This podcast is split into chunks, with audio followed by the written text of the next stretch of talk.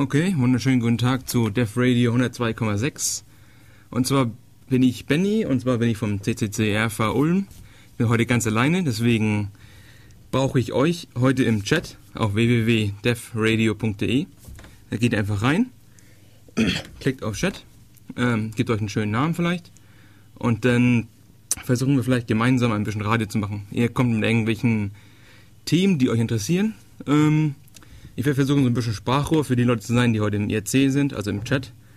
Und dann schauen wir mal, wo das dann halt am Ende landet. Ähm, ich versuche, alles aufzugreifen, egal ob das jetzt äh, Religion, Gott und die Welt, wie auch immer. Ähm, das Einzige, was ich nicht machen werde, ist natürlich in die strafrechtliche Abteilung zu gehen, ähm, da wo das halt illegal wird. Das muss ich nicht unbedingt haben, weil da kenne ich mich nie aus.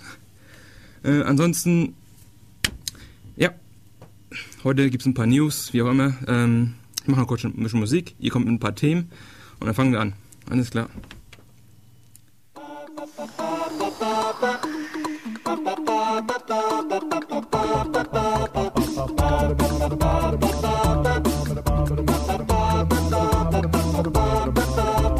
Got me a CS degree on roll. MIT moved to Palo Alto, opportunity knocked. I had the perfect plan. Took the job at Webvan. My 20s for a worthless pile of tech stock. Suffered through the market crash. Lost a giant wad of cash. Pink slips, burger flips. Would you like some fries? Happy days are here again.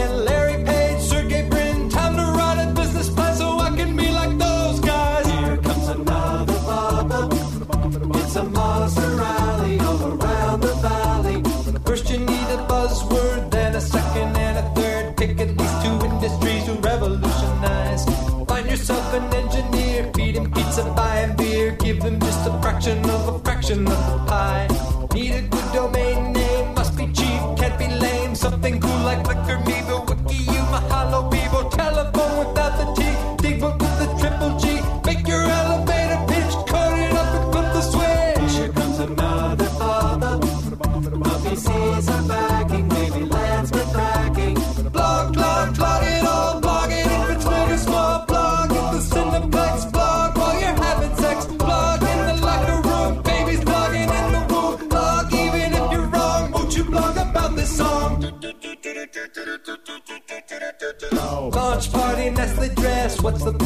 Sausage fest, blue shirts, khaki pants, looking like a line of ants. Need to get a Facebook page. All these guys are half my age, 29, past my prime. I feel so behind the times. Comes another bubble.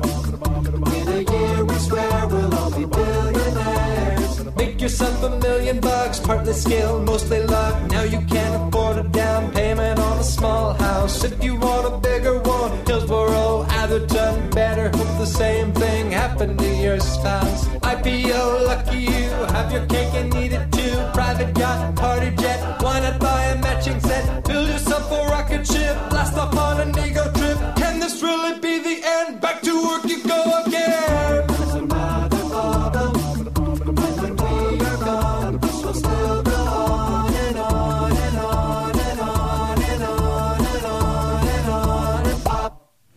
Okay, das war sehr schnell vorbei. Ähm, gut, ich habe gerade im IRC gesehen, dass das Thema KDE 4 vielleicht mal angesprochen werden soll. Ähm, da ich ja der Einzige bin, ähm, sage ich natürlich jetzt, ich bin der Experte für KDE 4. KDE 4 sieht jetzt nicht so doll aus, wenn ich ganz ehrlich bin, aber ja, mehr kann ich jetzt noch nicht sagen. Also, die haben ja ein paar gute Ideen sich da ausgedacht, von wegen diese Widgets von, von Mac OS X kopieren ähm, oder wie Opera das jetzt vielleicht auch hat. Ähm, das wollten wir mal schauen, können wir das auch machen, können wir das vielleicht genauso intuitiv ähm, äh, bringen, wie, wie Mac das halt macht. Ähm, ich weiß jetzt nicht, haben sie, sind sie gescheitert oder sind sie nicht gescheitert? Äh, ich habe ja jetzt gar keine, ähm, gar keine Idee dazu zum Thema. Ähm, ansonsten sehe ich jetzt gerade so ein bisschen Trend. Ich meine, auch wenn das nur zwei Leute sind, die momentan was geschrieben haben, aber Window Manager für Linux. Ähm, Arcman oder Arcman, also ist jetzt ähm, ein IRC-Nick hat gesagt FVWM. Das ist ähm, ein Window Manager mit den, ich würde mal sagen, den meist konfigurierbaren Optionen, die es jemals gab in einem Window Manager oder in sonstiger Software, würde ich sagen. Das Ding kann man so umbauen, dass du am Ende eigentlich alle möglichen Optionen hast, die du kannst eigentlich im Endeffekt alles, alles einstellen, was das Herz begehrt. Also es gibt da gar nichts, gar keine, gar keine Limitierungen. Du kannst sagen, das Fenster soll da oben stehen, das andere soll hier stehen und dann, wenn ich jetzt das und das klicke, dann sollen die sich alle hochpushen oder ich weiß es nicht. Also gerade gibt es noch einen Kommentar zu KDE. KDE 4 ähm, läuft anscheinend auf Windows und auf OS X. Okay, interessant. Ähm, ja, und andere Kommentare sind, KDE 4 ist anscheinend ein Rückschritt nach 3.5.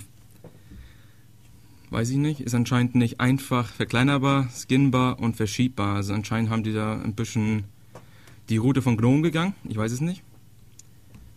Klingt auf jeden Fall, weiß ich nicht, komisch. Ich bin ja eher so ein Typ, der auf minimalistische Dinge steht, wie kleine Tiling Window Manager. Das sind äh, Window Manager, die das so machen, dass du entscheidest nicht, wo ein Fenster platziert wird, sondern das Programm, der Window Manager, kann das besser. Deswegen sagt er, okay, du hast jetzt einen zweiten X-Terminal gestartet, also ein Terminalprogramm, worauf du kleine Shell-Sachen laufen lassen kannst. Und dann kommst du halt oben rechts in die Ecke und ähm, auf der anderen Seite hast du halt dein vorheriges äh, Fenster und das wird halt alles die ganze Zeit umgerödelt und hast dann immer neue ja, neue Setups eigentlich. Also du startest einfach nur ein neues Fenster und am Ende hast einfach einen neuen, neuen, neuen Bildschirm. Alles ist alles neu. Und weil die Idee dahinter ist eigentlich nur, dass es viel einfacher oder viel besser ist, wenn der Window-Manager das entscheidet, weil er ist halt von einem Algorithmus äh, definiert und nicht irgendwie ein User, der halt dauernd hin und her schieben muss. Deswegen die Idee ist, dass du keine Zeit daran verschwenden sollst, das Fenster zu verschieben, weil du sonst am Endeffekt nur arbeiten. Du sollst sagen, ich will jetzt noch ein Fenster haben und du regelst das schon. Mein Window Manager weiß das besser, ergo er regelt das. Ja. Ähm, Gibt es irgendwelche weiteren Themen im IRC? Bitte ähm, kommt in IRC oder ruft mich an, was noch viel lustiger ist. 0731 938 6299. Dann können wir über irgendwas reden, was dir auf dem Herzen liegt. Und dann schauen wir mal, wo das halt am Ende endet. Ihr fragt ja bestimmt, warum ich jetzt hier alleine bin und so nervös. Ja, das liegt daran wahrscheinlich, weil ich vor zwei Wochen ähm, nicht aufgetaucht bin, obwohl ich das versprochen hatte. Und jetzt habe ich wahrscheinlich jetzt hier mit äh, ja, die Rache äh, erwischt. Aber gut, das kriegen wir schon hin. Okay, es kommt gerade ein Kommentar, dass jemand sagt, ich soll bitte von der Geschichte mit dem äh, 1270.0.1 Hack erzählen. Äh, da ging es darum, dass irgendjemand im IRC mal reinkam, da haben die sich ein bisschen angeflamed, einer war sauer auf den anderen, denn da, da dann ging es darum, dass, ja, ich kann nicht hacken, ich bin der Superkerl, ich habe NASA gehackt, keine Ahnung, auf jeden Fall war das sehr, alles sehr extrem. Und am Ende hat der Typ, der dann gehackt werden sollte, hat gesagt, ja, meine IP-Adresse ist so und so. Und IP-Adressen sind halt, also es gibt ein paar reservierte IP-Adressen, die zum Beispiel für das private Netzwerk von Menschen genutzt werden sollte. Und dann gibt es noch so Spezialadressen, die dann auf sich selber zeigen. Und diese Person hat dann die IP-Adresse, die dann reserviert ist für auf sich selber zeigen, gesagt. Und die Geschichte geht anscheinend so, dass dieser Superhacker diese banale Information nicht wusste, obwohl normalerweise das ist irgendwie von den fundamentalen Netzwerkdingen, die man weiß, und hat sich anscheinend selber gehackt. Gut, das kann man jetzt glauben oder nicht. Ähm, ich finde es jetzt recht äh, unglaublich, weil es einfach, das sah sehr gestellt aus. Aber gut, man weiß ja nie, die, wie Einstein so schön sagte, ähm, dass das menschliche Universum, ne, also eins von den beiden Dingen ist, ist, er nicht, ist er sich nicht so sicher, was unendlich ist. Das Mensch, die menschliche Dummheit oder das Universum. Und anscheinend meint er, das Universum, glaube ich, hat noch irgendwelche Limits. Die menschliche Dummheit anscheinend nicht. Gut, wie gesagt, ich glaube da nicht dran. Ähm, ist aber natürlich eine lustige Geschichte, weil das sind halt diese naiven Menschen, Script-Kiddies, sagt man auch, die halt gar keine Ahnung haben von den Tools, die sie am Ende nutzen und dann darauf versuchen, jemand anderen zu hacken und dann durch solche kleinen ja, Fallstellen sich anscheinend selber hacken. Gut. Lustig. Ja, ich mache nur ein bisschen Musik, weil ich mir momentan nichts einfällt. Bis gleich.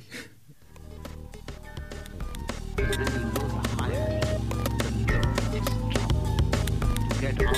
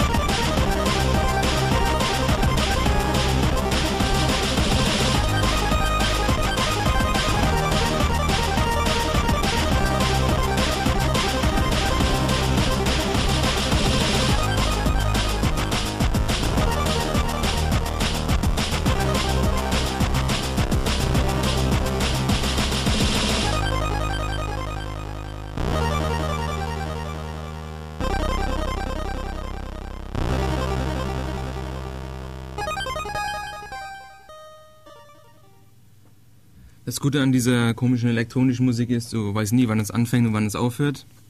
Ähm, aber wie man sieht im IRC geht es darum, dass die Leute anscheinend sehr interessiert sind an den Benutzeroberflächen und den verschiedenen Tools und Distributionen. Also im Endeffekt eigentlich das ähm, Work Environment, in dem man eigentlich drin arbeitet. Ähm, das ist persönlich auch ein super Lieblingsthema von mir. Kann ich auch gleich natürlich erzählen, was ich so nutze, weil das ist ja sowieso das Beste, was man haben kann. Als allererstes natürlich der Window Manager ist bei mir X-Monat. Das ist ein in Haskell geschriebener Tiling Window Manager. Das waren die, die ich gerade eben angesprochen hatte, die für dich entscheiden, wo du was platzieren sollst. Natürlich mache ich alle meine Arbeiten in GNU Screen. Ähm, GNU Screen ist ein Terminal Multiplexer. Das heißt, wenn man ganz normal, wenn man Firefox anschaut, dann sieht man ja, dass du auf Firefox äh, mehrere Tabs öffnen kannst. Und das kannst du im Endeffekt äh, bei Screen auch. Das Einzige, was Screen als Vorteil hat, oder nicht das Einzige, sondern einer von den Vorteilen, die Screen hat, sind, du kannst dich von dieser laufenden ähm, Session, kannst du dich eigentlich detachen. Das heißt, stellt euch vor, ihr habt einen Firefox-Browser, ähm, ihr habt eure 200 Webseiten geöffnet, alle mit natürlich lustigen YouTube-Videos. Und dann sagt ihr, okay, das möchte ich jetzt speichern und möchte morgen wieder weiterschauen, weil ich das lustig finde. Deswegen sagt man einfach nur, okay, detach.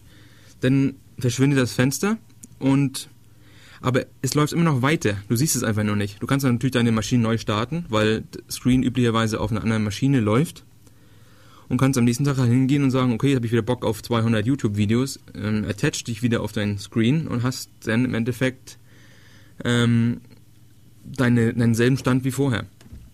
Das ist recht vorteilhaft, besonders weil du kannst das Screen halt auf dem Server laufen lassen und musst es nicht unbedingt ähm, lokal laufen lassen. Wie die auch im ERC gerade sagen. Also du hast per Remote, du gehst über SSH, über diese Secure Shell, gehst du auf deinen Server oder auf irgendeinen Server, wo dein Screen installiert ist, hast dort deine, deine Shell offen oder deine mehreren Shells, also deine eigentlich deine Tabs offen und kannst da weiterarbeiten. Du kannst zum Beispiel, was ich persönlich mache, ich habe für jedes, äh, jeden virtuellen Desktop, den ich bei mir habe, habe ich eine eigene ähm, Screen-Instanz, die dann regelt, dass, okay, ich habe jetzt nicht ein Screen-Fenster mit zehn Fenstern, also ein Screen, ähm, eine Screen-Instanz mit zehn Fenstern, sondern ich habe vielleicht dieses Terminal, da geht es um jetzt temporäre Dinge, auf dem anderen, Fen äh, auf dem anderen virtuellen Terminal geht es dann irgendwie um Arbeiten, auf dem nächsten geht es dann wieder um sonst ein Projekt. Und kannst dann alles schon vorbereiten, dass ich bin jetzt zum Beispiel in einem einen läuft jetzt zum Beispiel ein eine ganz normale Shell, wo drin ich, ähm, wo drin ich dann Vim oder sowas gestartet habe, wo ich dann meinen Text editiere. Daneben habe ich dann vielleicht ähm, eine Shell, wo meine Make-Kommandos ausgeführt werden sollen. Und daneben habe ich dann vielleicht wieder eine, wo die ganzen Tests laufen konstant. Deswegen, man kann das ziemlich cool ähm, sich zusammenbasteln. Natürlich kannst du das alles emulieren, indem du halt, ähm, keine Ahnung, Konsole oder so nutzt, also von KDE, weil die unterstützen auch Tabs. Der Vorteil ist halt, du kannst das Ganze alles auslagern auf einem Server und hast es dann bei dir eigentlich im Endeffekt lokal dein Arbeits... Also, also du hast halt lokal dein, dein Arbeitsenvironment, aber das ist eigentlich gar nicht lokal, weil du dich einfach nur attached. Also wenn man virtuelle Maschinen kennt, wo man keine Ahnung, hast Linux als Host zum Beispiel, hast du dann drin ein Windows laufen, wo drin du dann, keine Ahnung, banale Dinge machst, wie zum Beispiel deine Webseite in Internet Explorer testen oder du brauch, musst Outlook nutzen, damit du mit deinem Exchange-Server auf der Arbeit äh, kommunizieren kannst, wie auch immer. Und die kann man ja auch suspenden. Das heißt, du sagst einfach nur jetzt äh, diesen Stand bitte speichern und und morgen kann ich ihn halt weiterführen oder irgendwie oder sonstige Dinge halt. Und das ist halt ein super cooles Feature von Screen. Das macht es halt wirklich zu einem sehr geilen System. Ich hatte das eine Zeit lang auch genutzt, um meine. Also was er noch, noch zusätzlich macht, er hat halt einen ähm, History Buffer. Und das heißt, den kannst du so nutzen, dass du kannst jetzt stell dir vor, ich führe jetzt das LS-Kommando LS aus auf der, auf der Shell. Das ist dann List Files. Ähm, dann kann ich in Screen sagen, jetzt gehen wir bitte in den Copy-Modus. Das ist, wenn man, wenn man VI kennt, dann sind das verschiedene Modi. Dann bist du in einem Modus, wo du einfach über die Shell drüber gehen kannst. Du kannst den Cursor frei bewegen, weil normalerweise ist er immer nach dem Prompt festgestanden. Du kannst ihn jetzt aber frei ähm, bewegen, kannst jetzt hochgehen, okay, ich möchte jetzt den Output von hier und hier möchte ich äh, gerne speichern und möchte ihn später wieder pasten oder wie auch immer. Du kannst im Endeffekt also alles, was du möchtest, du brauchst keine Maus, sonst was, du kannst alles im Screen machen. Das, ist halt vorteilhaft, wenn man halt, keine Ahnung, ein Touchpad oder sowas hat, was halt nicht unbedingt jetzt äh, meiner Meinung nach toll ist. Also ich bin jetzt echt kein Fan von Touchpads. Also maximal bin ich ein Freund von diesen ThinkPad-Nippeln. Die finde ich recht lustig, weil die klingen auch cool. Und da kann man halt schon mehr machen. Du kannst natürlich auch nach, nach keine Ahnung, nach 10 Stunden arbeiten, wenn du mit dem Nippel da, daran rumspielst, dass du dann ja auch ein Finger, also ein Problem im Finger bekommst. Aber gut, deswegen gibt es die Tastatur, weil die ist ja auch sowieso besser. Deswegen können wir alles halt auslagern in dem Sinne, dass du halt nicht die Maus hinher schiebst, sondern du machst halt spezifische Aktionen. Hast da drin ähm, die ganze Power, die halt die jetzt ein VI jetzt nicht unbedingt hundertprozentig hat, aber du hast halt schon Movement-Kommandos. Also Movement-Kommandos sind halt, du sagst, ich möchte jetzt einen Paragraph nach weiter oder ich möchte ein Wort nach hinten oder nach vorne oder wie auch immer. Oder ich möchte bis zum nächsten Space springen. Du hast halt schon einige Shortcuts, die jetzt VI-User kennen und auch lieben. Und deswegen, das macht dich eigentlich schon zu einem recht ähm, produktiven Menschen, wenn du das halt auch beherrschst. Das ist recht lustig. Mhm. Zusätzlich habe ich natürlich noch einen kontroversen Punkt bei mir in meinem äh, Environment. Und das ist nämlich Emacs. Ich bin total überzeugter Emacs-Nutzer. Und ähm, das finden viele Leute sehr merkwürdig, weil ich habe mehr als fünf Jahre lang Vim genutzt und finde den auch immer noch wunderbar.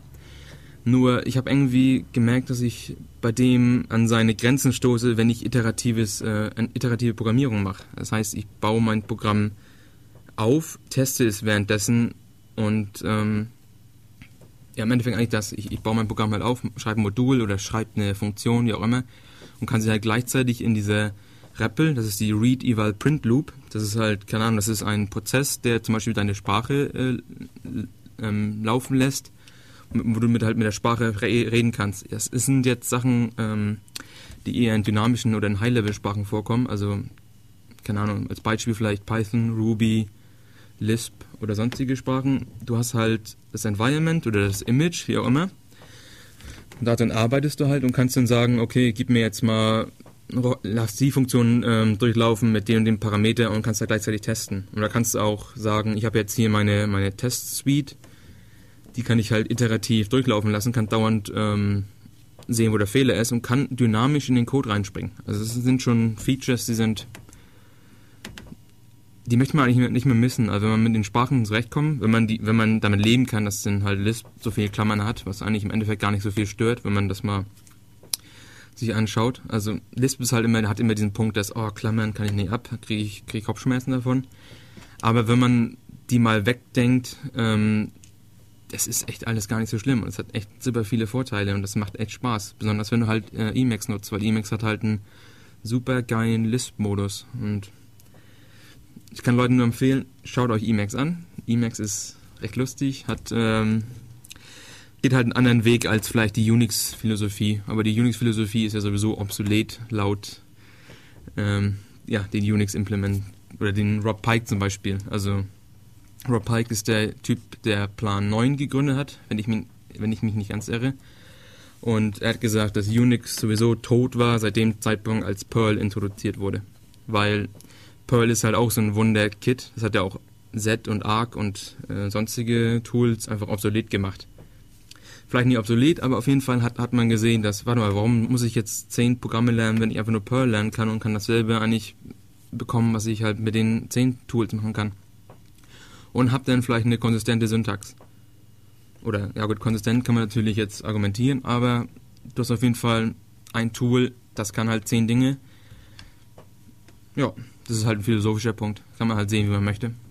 Ich finde es auf jeden Fall lustig auf dem Weg, weil Emacs, um wieder zurückzukommen auf Emacs, du verlierst halt nicht viel, weil Emacs sich halt auch so ein bisschen als Shell versteht. Also genauso wie, beim, wie bei Windows die Explorer-Exe deine Shell, deine Arbeitsumgebung eigentlich darstellt, so macht Emacs das halt auch. Also Emacs ersetzt im Endeffekt oder sollte ersetzen deine Bash oder deine Z-Shell oder wie auch immer, was auch immer du wählst als dein, dein Environment, in dem du halt deine verschiedenen Dinge machst, wie zum Beispiel Dateien auflisten, Dateien editieren, wie auch immer. Und da sieht Emacs sich halt drin, dass das, ähm, das verändern wir, machen das jetzt anders. Weil der klassische Schritt wäre zum Beispiel, gut, wir sind ja so eine Show, wo das halt um ja, Geeks, Nerds, wie auch immer, Leute mit starkem Interesse zu Terminal Utilities ähm, geht, dass Leute zum Beispiel MUT nutzen. MUT ist halt ein kleiner Konsolen, eher äh, Mail-Client. Wenn man jetzt mal mit normalen Menschen redet und ihnen sagt, ich kann mir deine Bilder aber gar nicht, nicht anschauen, weil ich habe halt nur so ein 80 x 20 Terminal mit Zeichen und wenn du da dann HTML in, meine, in die E-Mail reinschreibst, dann kann ich es erstmal nicht lesen oder du hängst ein Doc-Dokument äh, an, das kann ich einfach nicht lesen, weil ich auf dem Terminal bin. Ich habe halt besondere Regelungen und die musst du halt ja entweder ja, einhalten oder ich muss dich halt rausfiltern, keine Ahnung. Das ist halt die, ähm, die Sache, die man halt überdenken muss. Ähm, was Emacs halt an der Stelle macht, dass du hast halt nicht wie beim MUT, hast du nicht eine Shell, wie zum Beispiel die Bash, und dann startest du einen und dann hast du da drin den von Fetchmail oder Pogmail oder sonstigen Tools, Maildrop, wie auch immer, die die Mails halt abholen und bei dir ins Home Directory legen und dann schaust du diese mit Mut an. Sondern du hast bei Emacs halt wie bei Thunderbird zum Beispiel eine All-in-One-Solution. Also hast halt einfach nur Emacs, dann drin ist halt ein, ein POP3 oder IMAP-Client ähm, und ein SMTP, was man halt nutzt zum, zum Verschicken von E-Mails nutzt. Das ist halt alles in einem. Und das der Vorteil davon ist halt, das ganze System ist halt transferierbar zu anderen Betriebssystemen. Wenn man das Problem hat, zum Beispiel, du hast jetzt auf Linux einen Fetchmail mit einem MUT ähm, und, keine Ahnung, Sendmail oder jetzt neu, neuerdings vielleicht Postfix als SMTP-Server und möchtest gerne dasselbe Setup auf, auf Windows nutzen, das kannst du eigentlich fast gar nicht. Also, du natürlich kannst du es versuchen, du kannst dann mit äh, Zugwin, dieser dieser Unix-Umgebung für, für Windows, die halt von Red Hat oder sowas mal gemacht wurde, kannst versuchen, das alles so zu schaffen. Aber es ist auch viel einfacher, wenn man einfach nur Emacs nimmt, seine Emacs-Config rüberzieht, äh, startet und im Endeffekt hast du dasselbe System wie auf Windows. Also das ist das unterliegende Betriebssystem ist, ist recht irrelevant. Was halt, das ist, kann man als, als Vorteil oder als Nachteil sehen. Ich hatte zum Beispiel diesen Montag einen nicht so erfolgreichen Vortrag zum Thema Smalltalk wo es darum geht, ähm, was kann so eine, so eine Arbeitsumgebung eigentlich alles machen. Wenn man Smalltalk nicht kennt, das ist ein image-basiertes System. Du hast halt nicht wie ganz normale Programmiersprachen wie C oder sonst oder bereits Lisp vielleicht kann man vielleicht sagen, hast du keine Dateien, mit denen du, wo du programmierst und dann einlädst, sondern du arbeitest in dem Programm, das du im Endeffekt schreibst. Das klingt jetzt recht komisch, aber stellt euch vor, dass ihr im im Windows sitzt und während ihr im Windows sitzt, könnt ihr zum Beispiel Fenster, die schon erschaffen wurden, wie zum Beispiel euren Browser, Firefox, wie auch immer, den könnt ihr nehmen und könnt ihn zur Laufzeit inspizieren und schauen, was da so alles, was für Sachen da alles so ablaufen. Und du kannst ihn halt auch verändern, programmiertechnisch. Du hast halt im Endeffekt eine ganze Umgebung und kannst da drin deinen Code schreiben.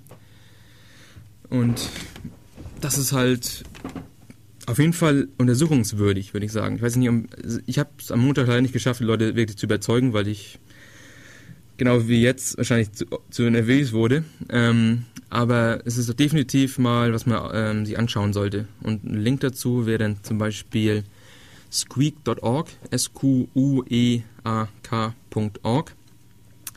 Im Chat wird gerade gesagt, das hat Flo Rolf gesagt, dass bei List kann man auch Images fahren. Klar, das war das, was ich sagte, dass ich nicht unbedingt hundertprozentig sagen würde, dass List da auch zugehört. Ähm, Images in dem Sinne, das ist, was ich recht lustig finde bei Lisp, ist dann der Fall, dass, stellt euch vor, ihr habt ähm, ein Programm oder ein Projekt, ihr startet ein neues Projekt. Zum Beispiel, ihr wollt jetzt eine, nehmen wir das billigste Beispiel, ihr wollt einen zweiten Flickr-Klon schreiben. Äh, für Flickr braucht man halt einige Libraries. Vielleicht äh, eine, die Bilder resized, PDFs generiert aus den Bildern, Galerien macht. Ein Webstore möchtet ihr gerne haben. Ähm, vielleicht ein automatisiertes E-Mail- E-Mailing-System, das halt irgendwelche Benachrichtigungen oder sowas ähm, machen kann. Das könnte man jetzt alles in einem interaktiven Lisp-Image starten. Du kannst halt installieren. Ich möchte jetzt gerne die Image Library oder sowas. Die installierst du dann.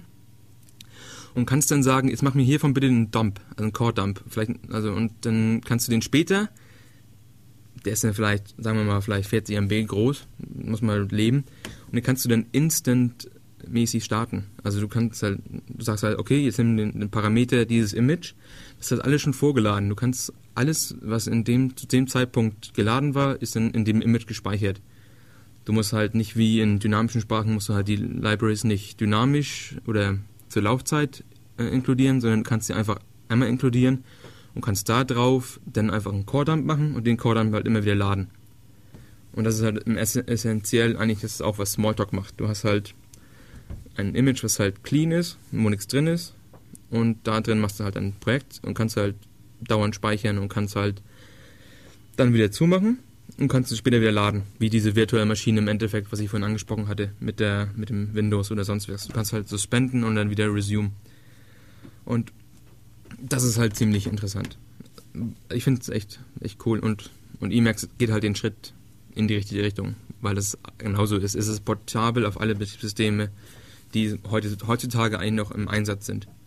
Und genauso ist Smalltalk vielleicht auch. Smalltalk ist vielleicht nicht jetzt unbedingt auf allen so ähm, verbreitet, aber es, es läuft schon, es läuft halt auf allen gleich. Genauso wie eigentlich die Idee, die Java auch äh, verfolgt hat.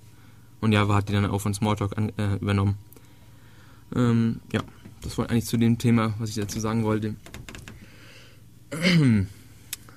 ja, weiter geht's. Was habe ich denn noch so alles in meinem System, was, was, was ich lustig finde?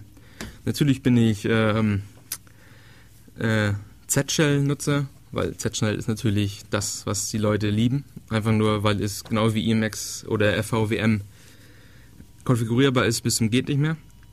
Und das macht es halt irgendwie lustig, weil wenn man echt keinen Bock mehr hat auf irgendwie arbeiten oder sowas, dann kannst du einfach sitzen und versuchen deinen Workflow, Buzzword, ähm, versuchen zu, zu äh, besser zu machen. Und das ist halt lustig, wenn du halt einfach, du hast eine komplette Programmiersprache darunter und kannst halt machen, was du möchtest. Und kannst es dir halt so hinbauen, wie du es im Ende- Endeffekt haben möchtest. Und ja gut, da bin ich ja total der Fan von. Also ich kann da echt stundenlang vorsitzen. Oder nee, jetzt nicht eigentlich am Stück, aber über Jahre hinweg hat man, hat man da schon sehr viele Stunden investiert, um es einfach nur noch angenehmer zu machen, noch cooler, noch besser. So simple Dinge wie zum Beispiel, ich möchte jetzt nicht unbedingt immer den, den, wenn ich mich vertippe zum Beispiel, dann ist es mir eigentlich recht egal, ob ich jetzt da ein K oder ein J geschrieben habe, weil das K li liegt gleich neben dem J. Dann soll er automatisch sagen, okay, das, dahin wollte er wahrscheinlich.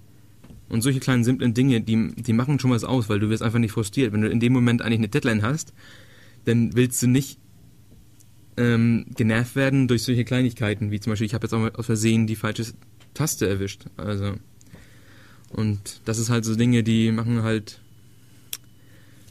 weiß nicht, die machen mir Spaß. äh, wie Robert gerade oder Robert gerade im IRC sagt, es ist, es ist schon Stunden optimieren, um Sekunden zu sparen. Es ist jetzt nicht unbedingt, äh, ja, wie Alu sagt, Return of Investment ist jetzt nicht unbedingt positiv, kann man sagen. Es ist also positiv, wenn du nur rein ähm, Output schaust, aber positiv einfach für deinen, für deinen Geist, würde ich mal sagen. Weil einfach nur, erstmal, erstmal macht es Spaß und zweitens, wenn es hast, dann hast es. Also, ob ich jetzt Fernseh schaue oder ob ich jetzt in meiner Z-Shell rumspiele, warum nicht? Lustig. Ja, ich mache nochmal ein bisschen Musik und wir machen heute ein bisschen mehr Musik, weil ich, wie gesagt, ich bin heute alleine und ja, wir kriegen das schon hin.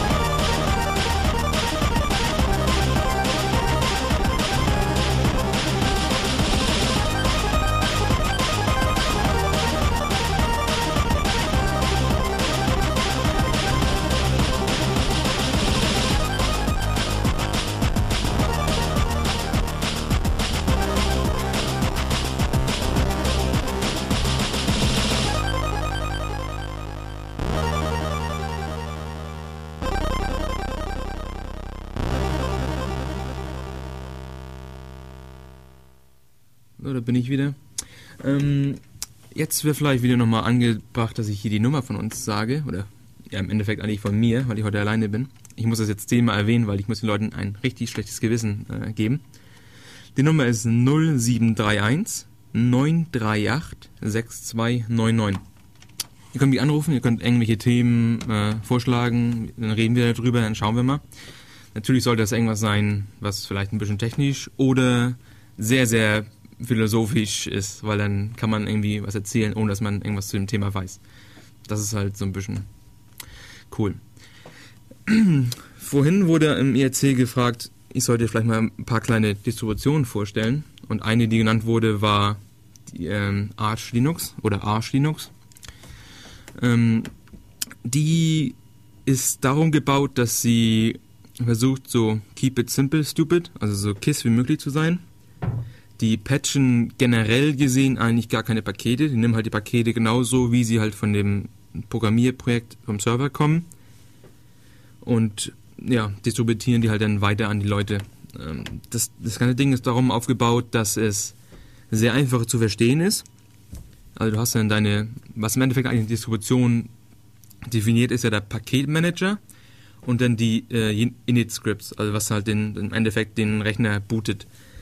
Und Arch hat da halt äh, beim Paketmanager einen recht lustigen erfunden, der halt, ähm, der heißt Pacman. Hat vielleicht ein paar kryptische Optionen, weiß ich jetzt nicht unbedingt, finde ich jetzt nicht so schlimm. Also heißt auf jeden Fall, ist, zum Beispiel, um nach einem Paket zu suchen, heißt es Pacman-SS für Sync Search.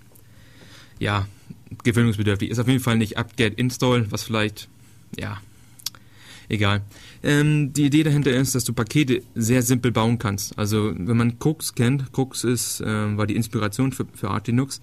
Der, um dort ein Paket zu bauen, das war in dem Sinne, dass du hast halt ein paar Variablen in einem Bash-Script gesetzt, wie zum Beispiel Paketversion, Paketname, äh, Description ähm, und vielleicht eine URL, wo man halt das Paket her hat oder die Projektseite des Pakets. Und Arch hat das halt auch übernommen, hat im Endeffekt eine kleine Bildfunktion reingebaut. Du hast halt in deinem, du hast im Endeffekt ein Bash-Skript, was ausgeführt wird und was dann in ein bestimmtes Verzeichnis installiert. Und das wird dann einfach nur getarnt, gesippt und das kannst du im Endeffekt installieren. Und das ist halt ziemlich simpel, weil im Endeffekt, was man halt braucht, um ein Paket zu installieren, ist nur ein Make oder ein Configure Make Make Install. Das kennt man halt, wenn man lokal einfach mal so ein Projekt ausprobiert und das dann irgendwie in User Local installieren möchte. Und genau den Weg geht Arch halt auch, außer dass die halt nicht ähm, in User Local installieren, sondern halt in das richtige Betriebssystem, also User Lib für Libraries oder Lib für Kernel Libraries oder Module, Entschuldigung. Und das ziehen ja konsequent durch, was halt ziemlich lustig ist, wenn man ein eigenes Paket bauen möchte, weil einige Paket bauen sind meistens echt nur ein Make oder ein Configure Make Make Install. Da gibt es bei Arch äh, das Arch User Repository, das Our, our.archlinux.org. Da können Leute, ich habe ich hab mir sagen lassen, dass es bei Ubuntu circa auch so funktioniert. Es gibt so ein Universum äh, das sind halt da, wo die Dat äh, Pakete liegen. Und Arch hatte halt ein Webinterface dazu gebaut, wo du halt sagen kannst, okay, ich habe jetzt hier ein Paket, das hat die und die Dependencies auf die und die ähm, anderen Projekte. Und dann können Leute halt hochladen und die können, Leute können das dann halt wieder runterziehen und bei sich installieren. Im Endeffekt ist es einfach nur eine Tauschbörse von Paketen.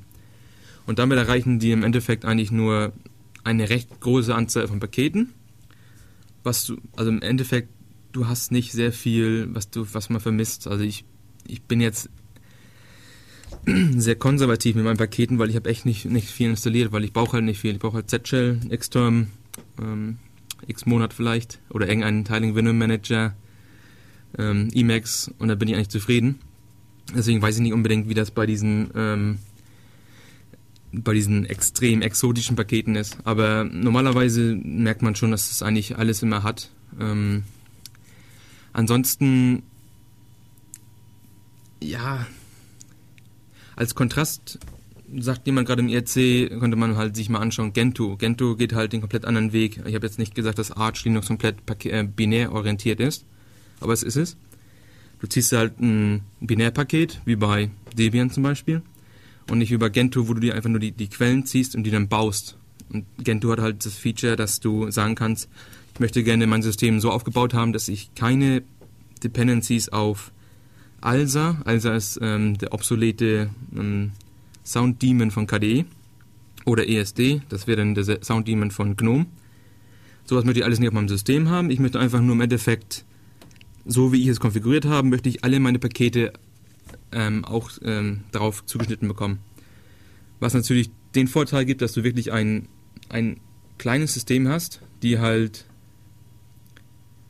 ähm, dass du ein kleines System hast, das ist mir ein Konzept gebracht worden, weil Alu mir jetzt gesagt hat, Alsa ist kein Sound Demon. Ich habe Alsa gesagt, ich meinte natürlich äh, Arts, A-R-T-S. Ähm, ja, was wollte ich sagen? Ähm, Gentoo hat halt den Vorteil, dass du halt ein auf dich perfekt zugeschnittenes System hast. Du sagst, ich möchte nur das und das haben und, und das und das bitte weglassen. Und dann kann, alle Pakete, die diese Option haben, ähm, werden halt so konfiguriert, dass du im Endeffekt das System hast, wie du es halt vorher angegeben hast. Was natürlich einen großen Nachteil hat, weil wenn du quellenbasierte Systeme hast, gibt es halt den Fall, dass du möchtest jetzt kurz mal irgendwie ein Programm ausprobieren und dann ja, musst du eigentlich schlafen gehen, weil wenn du KDE oder so ausprobieren möchtest, dann musst du halt mal eine Nacht lang kompilieren. Macht es halt jetzt nicht unbedingt meiner Meinung nach für den End-User so unbedingt wertvoll, weil wenn ich jetzt am Rechner sitze und ich möchte irgendwie jetzt kurz ein Bild Bild bearbeiten und ich habe jetzt kein GIMP vorinstalliert, weil ich es normalerweise nicht brauche, dass ich dann 10 Stunden darauf warten muss oder 3 Stunden darauf warten muss, dass das Ding halt kompiliert ist, finde ich jetzt persönlich sehr arm. Deswegen bin ich jetzt ähm, eher gesagt für solche Binärsysteme.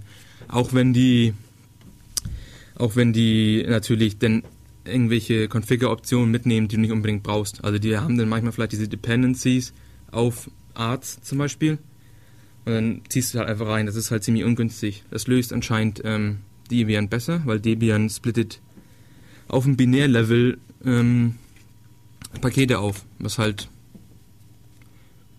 an einer Stelle gut ist, an einer Stelle recht schlecht, weil die hatten eine Zeit lang mal ähm, das Problem, dass die Programmiersprachen genommen haben, die natürlich eine Standard Library haben, wo man sagen kann, das sollte auf jedem System immer installiert sein Aber bei Debian hatten die es gesplittet. Das heißt, du wolltest irgendwelche Netzwerkverbindungen aufbauen und musstest aber vor- und nachfragen, ob eine Standard-Library, eine Library, die immer da ist, ob die auch wirklich da ist. Und an der Stelle haben die halt einfach übers Ziel hinausgeschossen. Deswegen bin ich jetzt nicht unbedingt so ein Debian-Fan. Natürlich kann man die ganzen normalen Kritiken wie, oh, Debian ist halt immer hinten hinterher, weil die Pakete halt, ja, zu viel testen, weiß ich nicht. Deswegen, wie gesagt, Arch, ähm, simples System, macht Spaß und hat ein scheiß Backend, kann man vielleicht sagen. Aber das muss ich jetzt nicht darauf eingehen.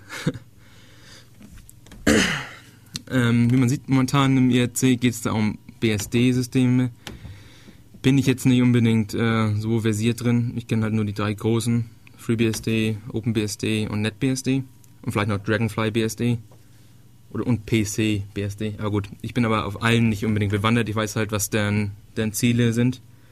OpenBSD ist auf Sicherheit optimiert, was deshalb auch sehr viel, ja, verarscht wird. Einfach nur aus dem Grund, weil die halt sagen, sobald du etwas an der Standardkonfiguration änderst, hast du nicht mehr das originale System und deswegen, wenn du dann ein Sicherheitsloch hast, dann ist es kein Sicherheitsloch mehr, das zu OpenBSD gehört, sondern es ist ein Sicherheitsloch bei dir zu Hause.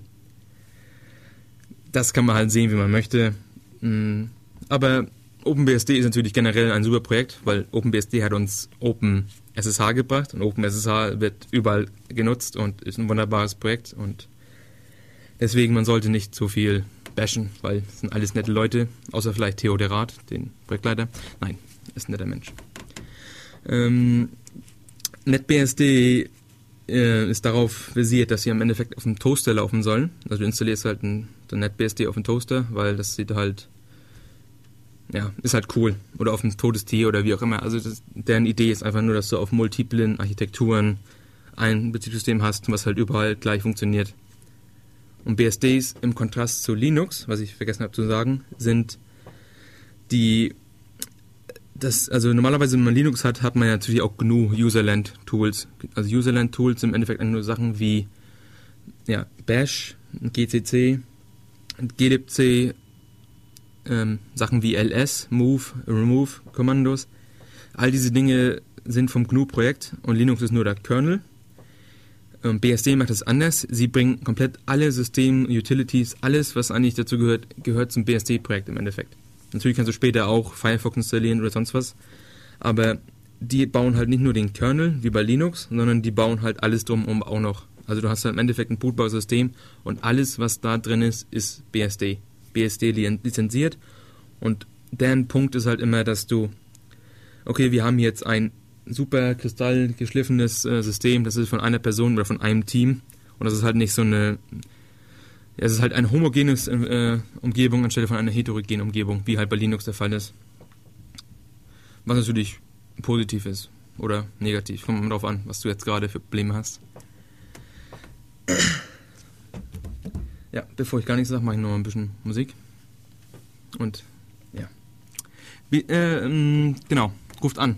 Definitiv, ruft an. 0731 38, ne, Entschuldigung, mach von ganz neu. 0731 938 6299. Und wenn ihr anruft, dann kommt ihr ins Radio und könnt Leute grüßen oder auch nicht. Oder ja, das kriegt ihr schon hin.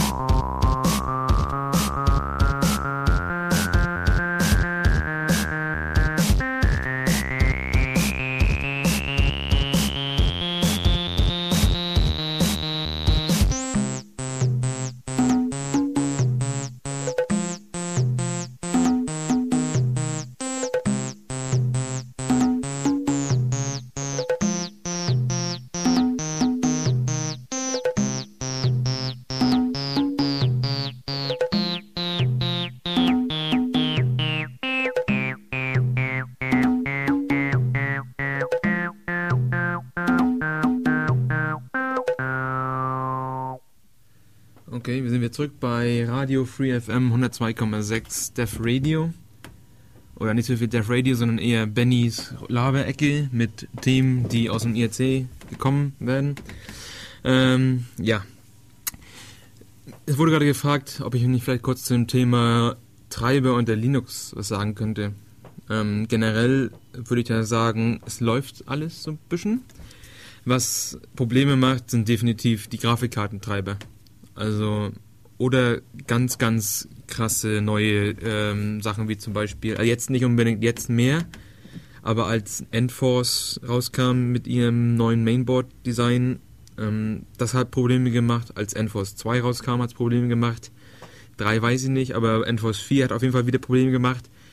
Im Endeffekt heißt das, ähm, dieses Allerneueste zu kaufen, ähm, ist, ist wahrscheinlich nicht unbedingt immer das, was man soll würde ich jetzt mal sagen, wenn du jetzt problemlos mit normalen Distributionen leben möchtest, weil es werden meistens schnell Treiber geschrieben, nur du musst halt dann auch immer am Ende, du musst halt immer ähm, ähm, mit den ähm, Entwicklersversionen arbeiten.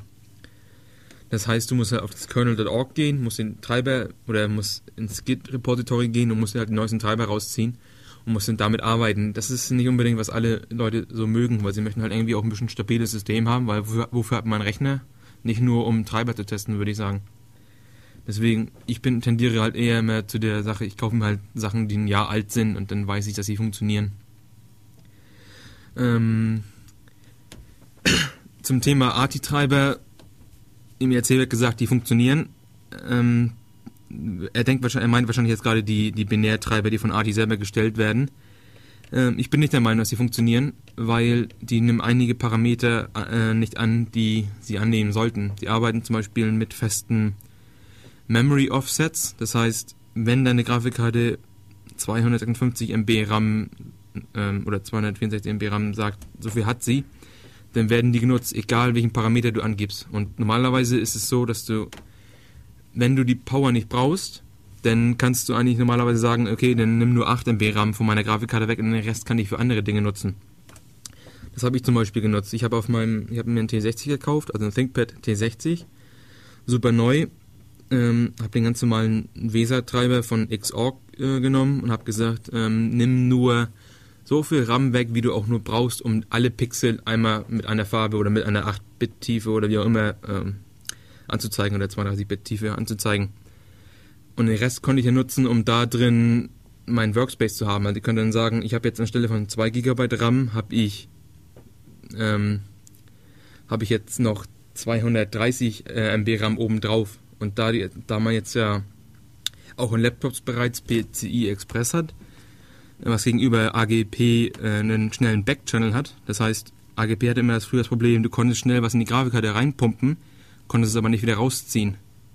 Ähm, wenn, wenn Mike kennt, hat er wahrscheinlich auch schon, von, schon vorher mal hier im Radio erzählt, er arbeitet für Distributed.net. Das sind die Leute, die alle möglichen Proteine äh, ausrechnen und also die machen halt sehr Computer-CPU-intensive Dinge. Und die haben halt überlegt, ob wir das nicht vielleicht auf der Grafikkarte machen können. Also sie müssen es halt in den Grafikkartenspeicher reinladen und da drin die Komputation machen und dann wieder zurückziehen.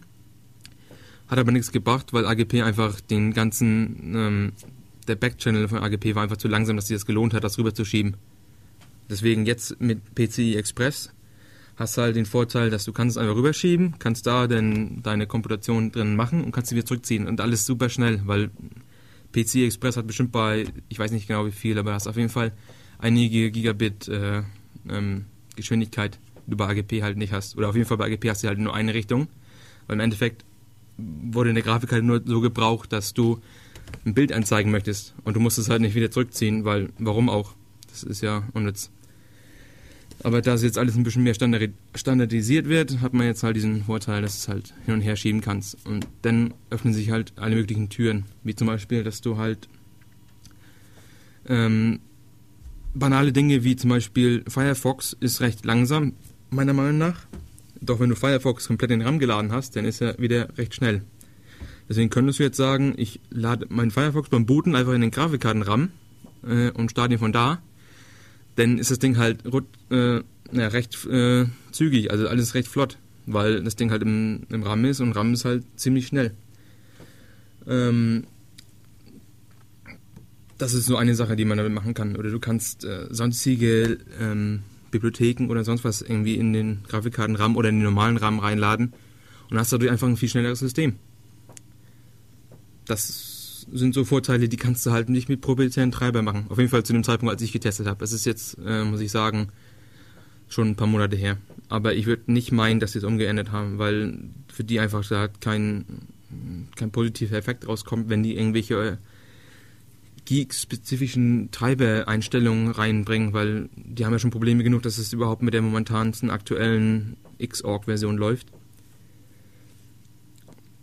Mhm. Ansonsten, was gibt es noch zum Thema Grafik oder Grafikkarten generell oder Treiber generell zu sagen?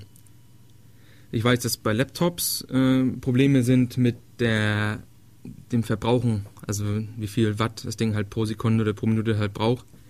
Da ist Windows anscheinend besser. Aber Linux ist jetzt mittlerweile auf dem Weg, dass sie es aufholen. Also wenn man sich mal jetzt, ähm, ich habe ein X31, auch, ich habe auch ein X31 ThinkPad. Das Ding ist dieses kleine Subnotebook mit 12 Zoll. Das, glaube ich, zieht, wenn du gar nichts an einem Linux-System machst, dann zieht das, glaube ich, um die 13 Watt. Wenn du jetzt aber komplett alle möglichen neuesten Patches reinziehst, wo zum Beispiel dass die CPU zum Schlafen gelegt wird, wenn sie nichts tut, dass sie nicht immer hochguckt. Also normalerweise gibt es halt zwei Möglichkeiten, ähm, alle möglichen Dinge zu checken, indem du pollst. Pollt heißt einfach nur, alle so und so viele Millisekunden schaust du irgendwas zum, gemacht werden soll. Zum Beispiel, du überwachst eine Datei und möchtest sehen, ob sie sich verändert haben.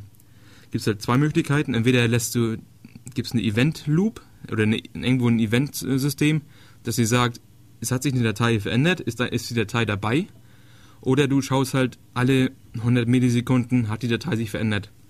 Das sind halt zwei äh, verschiedene Ansätze. Und, ähm, und normalerweise war das immer so, dass die CPU immer aufgewacht ist, hat geschaut, muss ich was machen? Nee, okay, habe ich mich wieder hingelegt.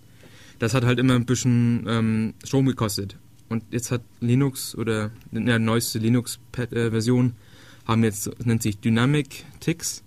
Das heißt, das Ding merkt sich circa, wie lange er sich schlafen legen kann und legt sich in die Zeit auch schlafen. Also es gibt halt diese vier Stadien, C1 bis C4. C1 ist seine CPU arbeitet und C4 seine CPU ist komplett im Schlafen. Die nimmt in dem Moment, ähm, ich weiß nicht, ob sie jetzt gar keinen Strom nimmt, auf jeden Fall nimmt sie sehr minimal Strom weg. Und wenn du halt deine ganzen Systeme, also wenn dein ganzes System so aufgebaut ist, dass du einfach gar keinen gar keine von diesen Pollen, äh, also Polling-Tools äh, nutzt, die irgendwie schauen, hat sich jetzt eine Datei verändert oder muss ich irgendwie aufwachen oder irgendwie alleine Media Player haben es auch oftmals oder, oder irgendwelche HTTP-Server, die halt immer gucken, muss ich irgendwas tun oder sowas. Wenn die ganze Software so optimiert ist, dass die halt dynamisch sich irgendwie Bescheid geben lassen, dass jetzt muss was gemacht werden, anstelle von, dass die immer selbst rausgehen und gucken, kannst du ein System schon ziemlich runterbringen auf ein ziemlich äh, gutes Niveau. Ach, lustigerweise, ich habe es selber nicht probiert, weil ich nicht so ein Windows-User äh, bin, ähm, schneiden, schneidet Windows da sehr gut äh, bei weg, also äh, bei ab. Also wenn, auch wenn du bei Windows gar nichts veränderst, du hast normalerweise eine höhere äh, Batterielaufzeit als bei Linux. Obwohl Linux diese ganzen fancy Sachen nutzt. Und das ist halt irgendwie schon ziemlich traurig. Aber wie gesagt, der Schritt geht in die richtige Richtung und in einiger Zeit haben wir wahrscheinlich auch ziemlich äh, sparsame Maschinen. Und ja, es kann ja nur besser werden. Also ja. Ähm, was gibt es denn sonst so noch zu erzählen zu den verschiedenen Themen? Ähm, Im IRC ist es anscheinend interessant, was für Leute, was für IRC-Clients die nutzen, weil wenn ihr auf www.devradio geht, dann haben wir da auf unserem Chat haben wir ein Java-Applet. Das ist einfach nur ein Java-System, wird halt geladen von deiner lokalen Java Virtual Machine.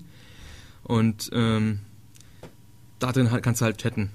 Das ist jetzt nicht so unbedingt äh, angenehm, weil du musst halt immer noch ein bisschen Browser gefangen und so, sowas, das integriert halt einfach nicht in deinen, in deinen Desktop unbedingt. Und dann gibt es halt Leute, die jetzt stark, also man sieht äh, im IEC, dass Leute halt gerne so Konsolenprogramme nutzen, wie ich auch schon angesprochen, angesprochen hatte. MUD wäre halt Mail-Client. ESI ist meistens immer der IEC-Client of Choice. Ähm, neuerdings gibt es auch WeChat, also We wie ähm, Urin auf Englisch in der Kindersprache. Ähm, das Ding ja, die haben alle irgendwie die gleichen, gleichen Wurzeln und im Endeffekt sind es halt einfach nur Konsolenprogramme, kannst du halt mit Screen oder, oder Detach oder sowas kombinieren und hast dann auf dem Server, keine Ahnung, einen ERC-Client laufen, kannst dich halt immer raufconnecten, wenn du Bock hast auf ERC äh, oder, oder sowas. Und das wird halt stark genutzt. Ansonsten gibt es halt unter Windows, weiß ich, kenne ich jetzt zum Beispiel nur Hydra IRC und Merck. Merck ist sehr weit verbreitet bei den Gamern. Auf jeden Fall war das so, früher mal so. Mhm, ansonsten, ich bin da generell nicht so, nicht so drauf. Vielleicht als Kommentar, Emacs hat zwei ERC-Clients, noch ein Argument für Emacs. Äh, Xchat geht auch unter Windows. Ich dachte früher, dass, äh, also wurde gerade im ERC gesagt, ich dachte früher, als sie das gemacht hatten, dass sie aber nur Binärpakete zu, wegen, äh, für Geld zur Verfügung stellen. Kann, natürlich, kann sich natürlich geändert haben. Ich weiß nur, dass es eine Zeit lang so war, dass Quellen kannst du gerne kommen, aber wenn du ein Binärpaket haben möchtest, das kostet dann was. Aber kann sich gerne haben, weiß ich nicht. Ähm, bevor ich mich hier lächerlich mache, mache ich nochmal ganz kurz äh, einen meiner Lieblingslieder an. Das kennt ihr vielleicht von vor einigen Sendungen. Das nennt sich Chocolate Rain. Ähm, ja, das machen wir mal an. Bis gleich.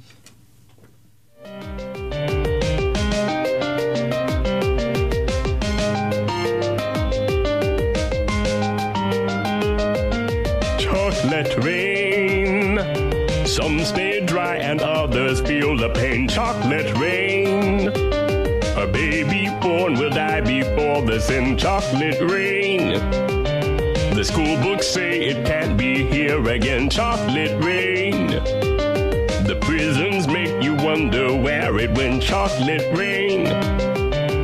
Build a tent and say the world is dry. Chocolate rain. Zoom the camera out and see the light chocolate rain. Forecast to be falling yesterday, chocolate rain. Only in the past is what they say, chocolate rain. With your neighborhood insurance rates, chocolate rain. Makes us happy living in a gay chocolate rain made me cross the street the other day. Chocolate rain made you turn your head the other way. Chocolate rain. History quickly crashing through your veins. Chocolate rain. Using you to fall back down again. Chocolate rain. History quickly crashing through your veins. Chocolate rain using you to fall back down again. Chocolate rain. Seldom mentioned on the radio. Chocolate rain. It's the fear your leaders car control. Chocolate rain. Worse than swearing, worse than calling names. Chocolate rain. Say it publicly and you're insane. Chocolate rain. No one wants to hear about it now. Chocolate rain. Which real hard it goes away somehow. Chocolate rain. Makes the best of friends begin to fight. Chocolate rain. But did they know each other in the light? Chocolate rain. Every February washed away. Chocolate rain behind his colors celebrate chocolate rain. The same crime has a higher price to pay. Chocolate rain. The judge and jury swear it's not the face. Chocolate rain. History quickly crashing through your veins. Chocolate rain. Using you to fall back down again. Chocolate rain. Quickly crashing through your veins. Chocolate rain. To fall back down again. Chocolate rain. Dirty secrets of economy. Chocolate rain. Turns that body into GDP. Chocolate rain. The milker blames the baby's DNA. Chocolate rain.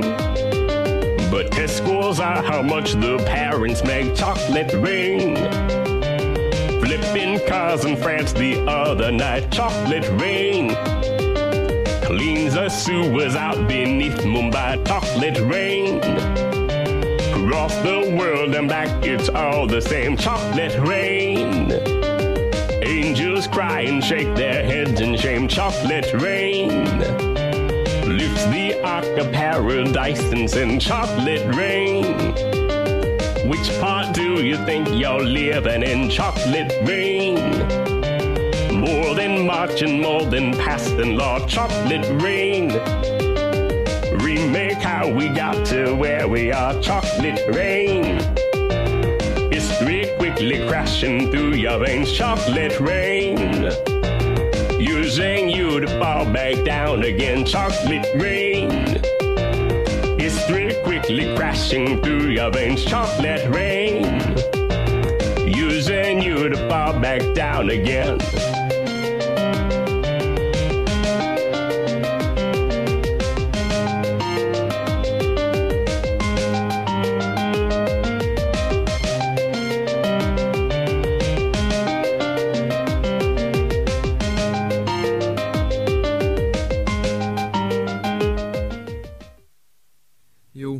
Wieder da. Ähm, Im IRC wurde gerade gesagt, dass wir vielleicht ein bisschen über den Asus EEE PC und den OLPC reden könnten. Also wir, königliche wir. Könnte man machen. Ich weiß jetzt nicht unbedingt sehr viel zum OLPC, außer dass er drauf halt Python und äh, Squeak mit dem eToys läuft. Ähm, die Squeak eToys sind kleine im Endeffekt ist es ein Smalltalk-Image und da drin laufen kleine Applikationen, die kannst du skripten, kannst du ähm, am Endeffekt. Ich hatte hier am Montag hatte ich einen Vortrag über Smalltalk. Ähm, kann man sich wahrscheinlich irgendwann mal anschauen äh, auf ulm.ccc.de. War nicht so erfolgreich, muss ich gleich vorweg sagen. Ähm, am Endeffekt habe ich, ganz am Ende habe ich da aber kurz mal gedemot, was man dann mit diesen E-Toys machen kann. Und zwar habe ich ein Auto gemalt, das ist das Standardbeispiel, was man halt kurz zum Demo zeigt. Ein Auto gemalt, einfach nur gesagt, ich mache jetzt hier kurz ein Auto malen. Hab dem Auto gesagt, ähm, bitte fahr vorwärts und hab dann dazu ein kleines, ähm, kleines Lenkrad gemalt. Hab dem Lenkrad gesagt, ähm, du entscheidest jetzt, oder deine, deine Anordnung, also wie, in welche Richtung du jetzt zeigst, ob du jetzt diagonal nach links oder rechts oder wie auch immer zeigst, du entscheidest, in welche Richtung das Auto jetzt fahren sollst. Du kannst eigentlich, indem du halt clicky bunti mäßig einfach nur das Lenkrad ähm, oder die Lenkrad ähm, Anordnung, also in welche Richtung das Ding schaut, ob es jetzt 90 Grad in die Richtung oder sowas schaut. Wenn du das wieder links mit dem Auto und dem Auto ähm, der Richtungsangabe, kannst einfach nur das, äh, das Lenkrad bewegen und kannst das Auto im Kreis fahren lassen. Und dieses E-Toy ist halt, ähm, das, das wird in, in in Amerika, ich weiß, ich, ich würde jetzt nur sagen Amerika, es wird auf jeden Fall in Amerika an einigen Stellen an Schulen benutzt, um Kindern äh, Computer programmieren, Skripten und sowas beizubringen, weil es ist halt ziemlich lustig für Leute, die halt etwas jünger sind, ähm, eigentlich Kinder im Endeffekt. Es ist recht lustig für Kinder einfach nur zu sehen, wie schnell man irgendwas äh, Interaktives bauen kann und das macht halt auch dem Lehrer am Endeffekt Spaß, wenn die Kinder halt irgendwas Cooles zusammenbauen, weil es gibt echt coole Projekte, ähm, die, wo die Leute halt ja, Kinder ihre Kreativitäten halt freien Lauf gehen können. Ähm, M. kommt gerade in IRC und möchte mit mir reden. Hm? Ich ping und ich ping zurück. Oder er punkt mich, auch komischerweise. Also. Ähm, Grün fragt gerade, ob der Vortrag noch online ist. Äh, nee, ist er nicht. Der muss wahrscheinlich auch noch sehr stark editiert werden. Nein. Ähm, ich würde sagen, it's done when it's done. Ich weiß nicht, wir haben in letzter Zeit äh, mit den Vortragen sind wir ein bisschen besser geworden, glaube ich. Das ging ein bisschen schneller alles. Ähm, ich würde jetzt mal sagen, in zwei Monaten ist der bestimmt online. Dann kann man sich den anschauen, kann am Ende sehen, wie dieses kleine Auto im Kreis fährt. Ähm, ja, ist recht lustig. Und dieses, das ist halt auf diesem OLPC, auf diesem One-Laptop per Child, diesem 100-Dollar-Laptop, der im Endeffekt 400 Dollar kostet, oder 200, weil es gibt dieses Give One, Take One ähm, Projekt und kann man sich halt, ich weiß nicht, ob es immer noch läuft, aber es lief auf jeden Fall bis Ende des Jahres, da konnte man sich zwei ähm, One-Laptop per Child kaufen, hat aber nur einen bekommen und ein anderer wurde in zum Beispiel nach Paraguay oder sonst wie geschickt. Das ist im Endeffekt eigentlich, du hast, während dir selber ein kleines Gimmick oder ein Gadget gekauft hast, hast du gleichzeitig noch, noch was gespendet. Ist ein sehr lustiges Projekt, äh, mag ich, macht Spaß. Ähm, ist jetzt nicht unbedingt etwas, was ich mir selber holen würde. Plus, ich würde es mir eigentlich schon holen, nur es ist halt einfach nur mit sehr viel Stress verbunden. Mit, du musst halt Leute in Amerika kennen, die das halt entgegennehmen für dich. Dann musst du es halt überweisen über irgendwelche komischen Banken. Das kostet halt alles wieder Geld. Und im Endeffekt für jemanden, der jetzt seriös am, Arbeit, am Rechner arbeiten möchte, der kann sich halt irgendwie eine virtuelle Maschine nehmen und das dann das Image da drauf laufen lassen. Und hat im Endeffekt dieselben, dieselbe Spielerei wie die anderen, außer dass es halt viel, schnell, viel schneller. Ähm, was vielleicht besser ist, wenn man auf, auf, auf einen Bock auf einen kleinen Laptop hat, dann gibt es diesen Asus, Asus EEE PC. Das ist dieses Ding, das ist, hat glaube ich 7 Zoll, kleine, äh, kleine Tastatur, ähm, Festspeicher, 8 4 bis 8 Gigabyte, glaube ich. Also gibt es in mehreren Vari Variationen. Das klingt schon wieder besser. Das ist, glaube ich, auch um, den, um die 300 Dollar. In Deutschland wahrscheinlich 300 Euro. Muss man halt wieder drauf bezahlen, wenn man Europäer ist. Aber da gibt es auch.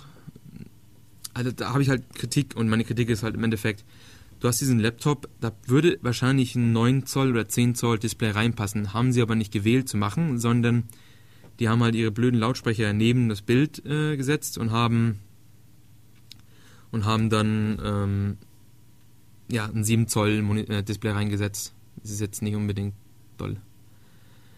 Ähm, Grün sagt gerade 9 Zoll Version soll kommen. Ich habe noch bessere Dinge gehört. Ähm, 10 Zoll Version soll vielleicht kommen, weil die haben anscheinend bei einer taiwanesischen Firma ähm, 10 Zoll Displays bestellt.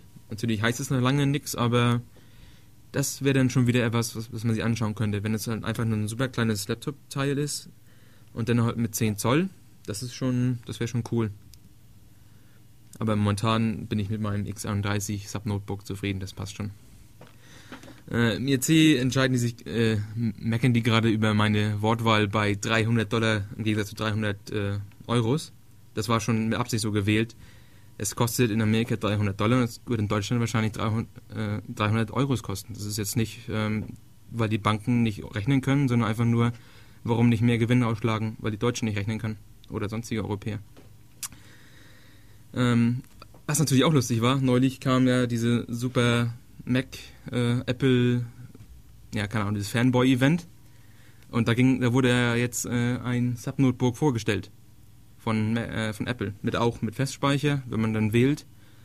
Das Teil soll, glaube ich, im Endeffekt äh, auf 3, 3000 Dollar kosten, wenn du das mit der Vollausstattung wählst für ein Gerät, das jetzt nicht unbedingt, äh, ja, weiß nicht. Es hat halt Mac OS X drauf. Kann man halt sehen, wenn man möchte. Ist natürlich nicht schlecht. Wurde auf dem Mac vorgestellt, danke M. Äh, heißt MacBook Air. Ähm, was ich gehört habe, ich habe es selber nicht gesehen, aber es wurde anscheinend aus einem, wie heißt denn das Ding? Also wenn man einen Brief einpackt, hat man normalerweise so ein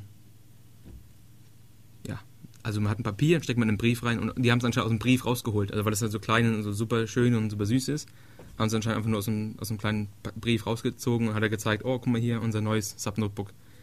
Hat anscheinend äh, 12 Zoll, nee, weiß ich nicht. Ich habe keine Ahnung, ich war jetzt nicht so im Hype mit drin. Ähm, ich habe nur gelesen, dass so ein ThinkPad X, äh, X60 oder sowas ist anscheinend nur in einer 0, also in einer 2 mm äh, Margin von dem Ding. Also ist es jetzt nichts super tolles, krasses, was die da gemacht haben. Aber warum nicht? Wenn man auf Apple steht und man das Geld hat, was ja viele Apple-Junge haben, warum nicht? Nichts für mich, weil ich das Geld nicht habe. Aber, und es hat kein Nippel, weil ich persönlich ja, wie gesagt, ich bin ja vollkommener Nippel-Fan. Also die ThinkPads mit ihrem Nippeln, das ist einfach nur besser als auf dem Touchpad rumzu, rumzueiern. Das ist echt, ist nix. Ähm, ja. Was sollen wir jetzt noch erzählen? Improvisieren macht Spaß, muss ich nochmal sagen. Also, ich sollte eigentlich jetzt nur noch die Sendung alleine machen. Wir sollen es wahrscheinlich auch umändern. Äh, Def Radio ist out, Benny Radio ist in. Ähm, ja. Wie gesagt, ich werde mal die Nummer sagen, weil ich hoffe immer noch, dass jemand mich anrufen wird. Und zwar die Nummer ist 0731 938 6299. Wer das nicht verstanden hat, geht auf defradio.de. Da gibt es äh, unter Home, das ist die Standardseite, auf die du landen wirst, gibt es die Nummer auch nochmal. Deswegen, das könnte man dann einfach nur, wenn man einen Webbrowser besitzt, geht man darauf, ruft an und ja, wunderbar. Themen bin ich, wie gesagt, offen für alles. Also, wie gesagt, wir haben es jetzt ziemlich äh, auf so Linux-Schiene und Technik-Schiene bewegt. Muss nicht unbedingt sein. Wenn jemand gerne über die Vorratsdatenspeicherung reden möchte, ich bin gerne Ohr. Oder die Leute da draußen sind wahrscheinlich gerne Ohr. Ähm, die ist ja, wie wir alle wissen, oder wie wir nicht alle vielleicht wissen, aber die Vorratsdatenspeicherung ist jetzt seit diesem Jahr aktiv. Gibt es, soweit ich weiß, schon eine Klage dagegen. Die geht ja schon länger. Ähm, er hat sich viel verändert für die Leute momentan. Ich glaube, das ist noch nicht ins Bewusstsein aufge, aufgetreten. Aber ich habe auf jeden Fall schon bei mir selber ein bisschen was gemerkt. Also das ist jetzt, man sitzt halt am Rechner und googelt nach irgendwelchen Begriffen, weil irgendwas in den Nachrichten kommt und dann denkst du halt, das könnte jetzt alles gegen dich verwendet werden. Das ist schon recht traurig. Ähm, Allo sagt gerade, dass die Klage hat sich verzögert, weil drei Richter die haben wollen. Verstehe ich jetzt nicht ganz, aber ja gut, das ist ja kann man alles auf Heise nachlesen anscheinend. Also Allo sagt, dass da gibt es noch Probleme momentan. Und Schäuble macht halt immer Probleme. Äh, wie gesagt, ruft mich an. Wir haben noch eine halbe Stunde, über die wir irgendwelche Themen, über, über irgendwelche Themen wir halt reden können. Ähm, ja. Ich mache noch ein bisschen Musik, damit wir die Zeit auch überbrücken. Wunderbar. Bis gleich.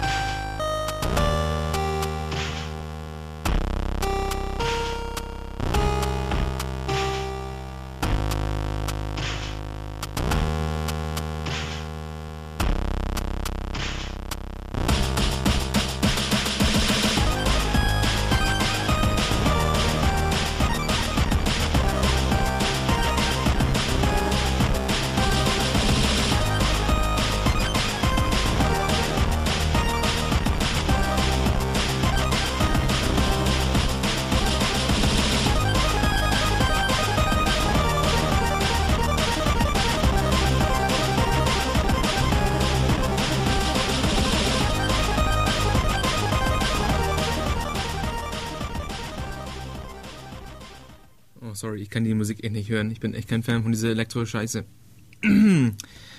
Aber gut, Hauptsache wir haben freie Musik, weil freie Musik heißt, wir müssen nicht viel an den äh, Dateien rumschnippeln, wenn wir die ins Netz stellen.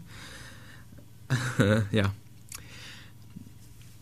Ähm, ich habe mich wahrscheinlich gerade eben versprochen, oder nicht versprochen, ich war ähm, überrascht, dass ich, ich wusste das anscheinend selber jetzt gerade gar nicht. Ähm, anscheinend speichert die Vorratsdatenspeicher momentan nur Telefonverbindung äh, und wahrscheinlich auch Handyverbindung und wo du dich momentan befindest.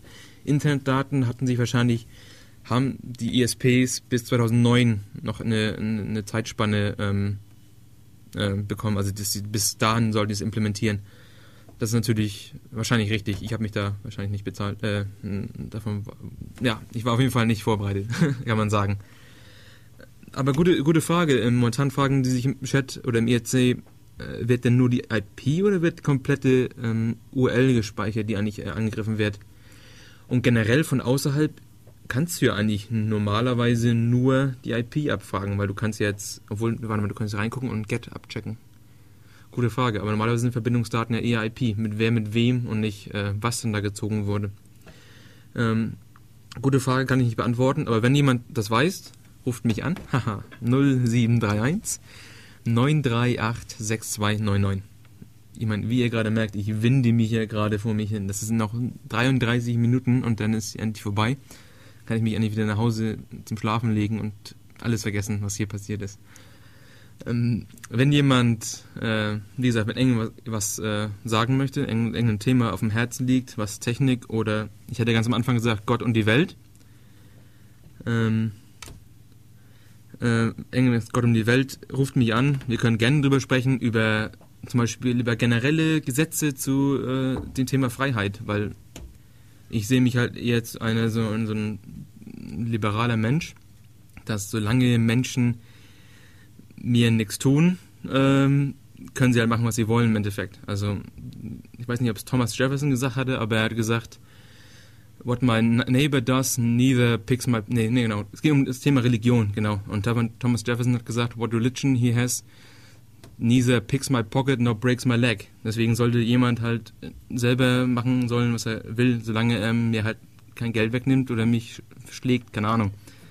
Und deswegen, und diesen Standpunkt habe ich halt auch komplett in der Politik. dass unsere, unsere Freiheit ist halt irgendwie das Wichtigste, was wir haben. Und sobald wir sie halt aufgeben, werden wir halt sie halt nie wieder bekommen. Also es gab es noch nie in der Geschichte, dass, dass, dass auf einmal irgendwas zurückgenommen wurde. Also außerhalb von einer Revolution. Und zu dem Thema Revolution kann man natürlich Fefe-Blog lesen, also blog.fefe.de. Äh, er fragt sich auch schon jahrelang, wo denn die Revolution im Endeffekt bleibt. Ja, gute Frage. Das ist halt das Problem, warum Leute halt nicht unbedingt das wissen wollen. Aber das ist wieder so ein philosophisches Thema, was ich wahrscheinlich gerne mit äh, Mike bereden würde, wenn er denn anrufen würde. Das ist jetzt ein kleiner Hint gewesen an ihn.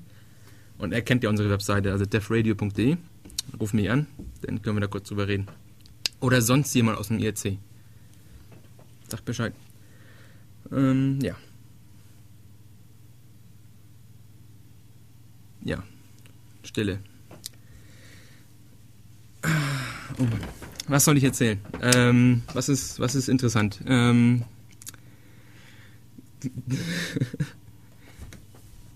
was ist interessant? Ähm, oh Mann, jetzt sitze ich hier und habe voll einen Blackout.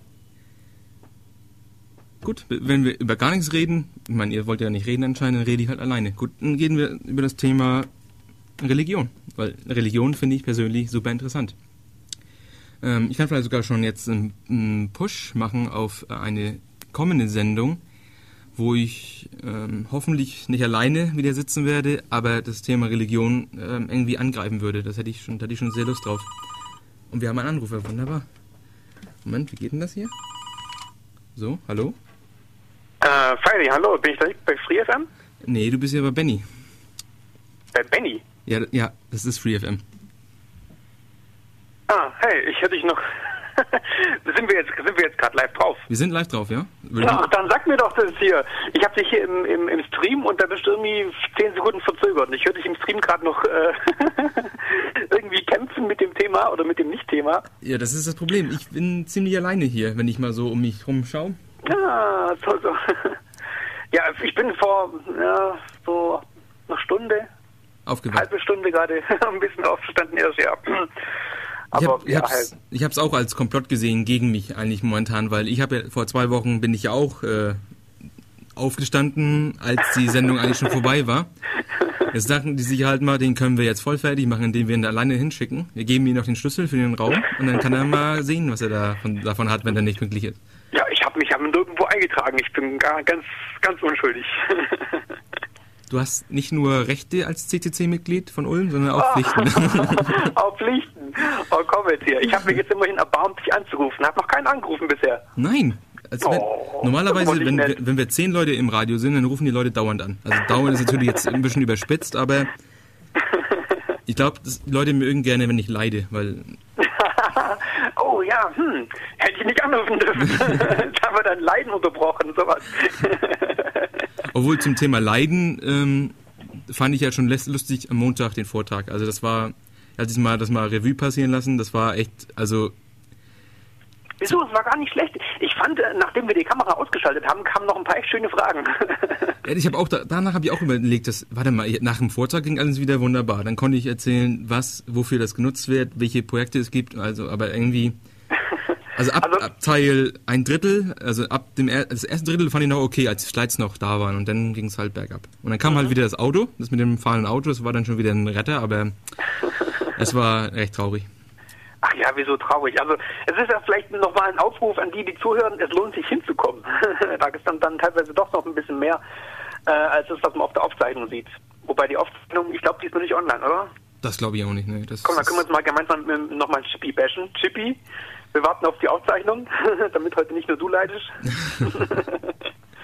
Ja gut, Ja, aber ja gut. Ähm, was meinst du denn, was du jetzt noch kurz ansprechen sollte? Weil das Thema heute ist, ich hatte erst überlegt, dass ähm, Überraschungssendung, das ist halt unser Default, wenn nichts reingetragen wird, dann wird halt Default Überraschungssendung.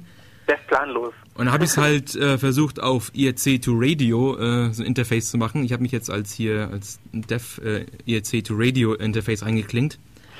Aber da kam auch nicht so viel Feedback, außer dass es halt darum ging, dass was für ein tolles Setup ich habe. Äh, und dann haben wir halt ein bisschen drüber gesprochen, über welche Software ich nutze. Oder also wir gesprochen, natürlich immer nur ich, weil ich hier alleine bin. Ja, schön, hast du auch bestimmt gut gemacht.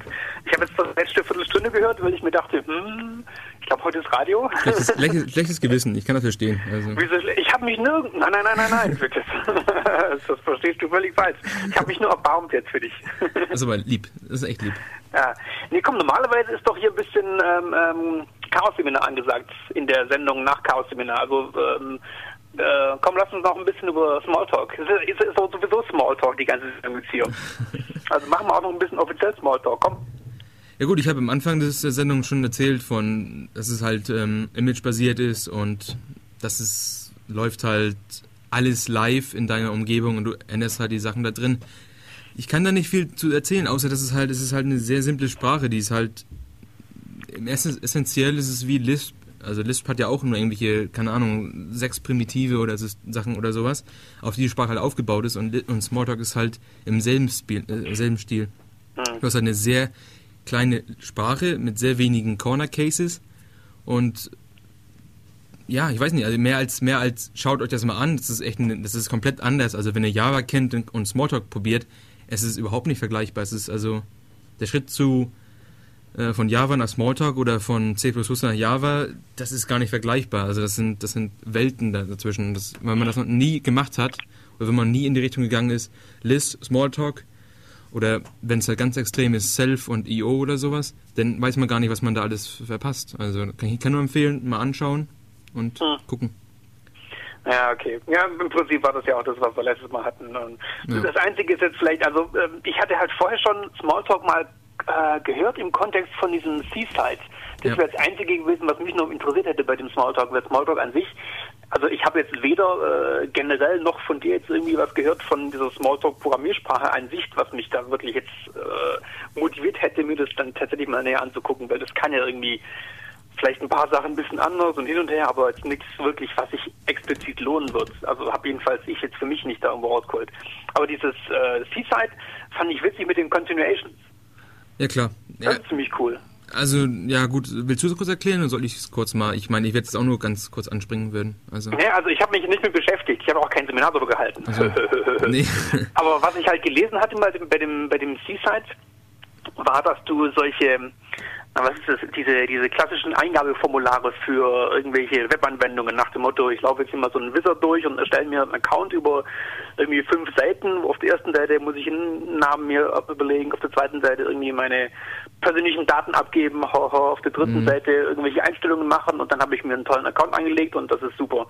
Und dass man solche Sachen irgendwie ja, ganz toll, komfortabel mit diesen Continuations quasi als äh, ähm, durchlaufendes Programm hinschreiben kann und er bastelt sich dann selber daraus die Webseiten und äh, macht das Session Management, Session Handling und das äh, Übertragen von den Daten in irgendein Backend und und und. Ja. Also dass, dass man da irgendwie so, naja, quasi als ablaufendes Programm was schreibt und er bastelt dann mit Magic dann Genau. die Webseiten da draus und macht das irgendwie mit Continuations. Ich habe keine Ahnung, wie das funktioniert, aber das hätte mich jetzt zum Beispiel interessiert. Weil ich habe sowas, na gut, vermutlich kann man das mit anderen Sprachen auch machen. Das wird nichts Spezifisches sein Also, für Smalltalk, oder? ich kann vielleicht ganz kurz die Story. Also, Seaside ähm, ist, ist in Smalltalk geschrieben.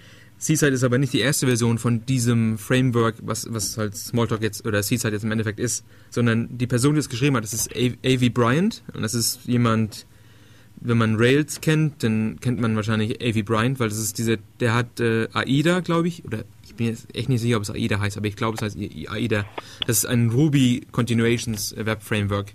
Das hat er einfach nur, er hat einfach nur gesagt, warte mal, Ruby ist mir da an der Stelle nicht ähm, puristisch genug, ich mache das mal in Smalltalk.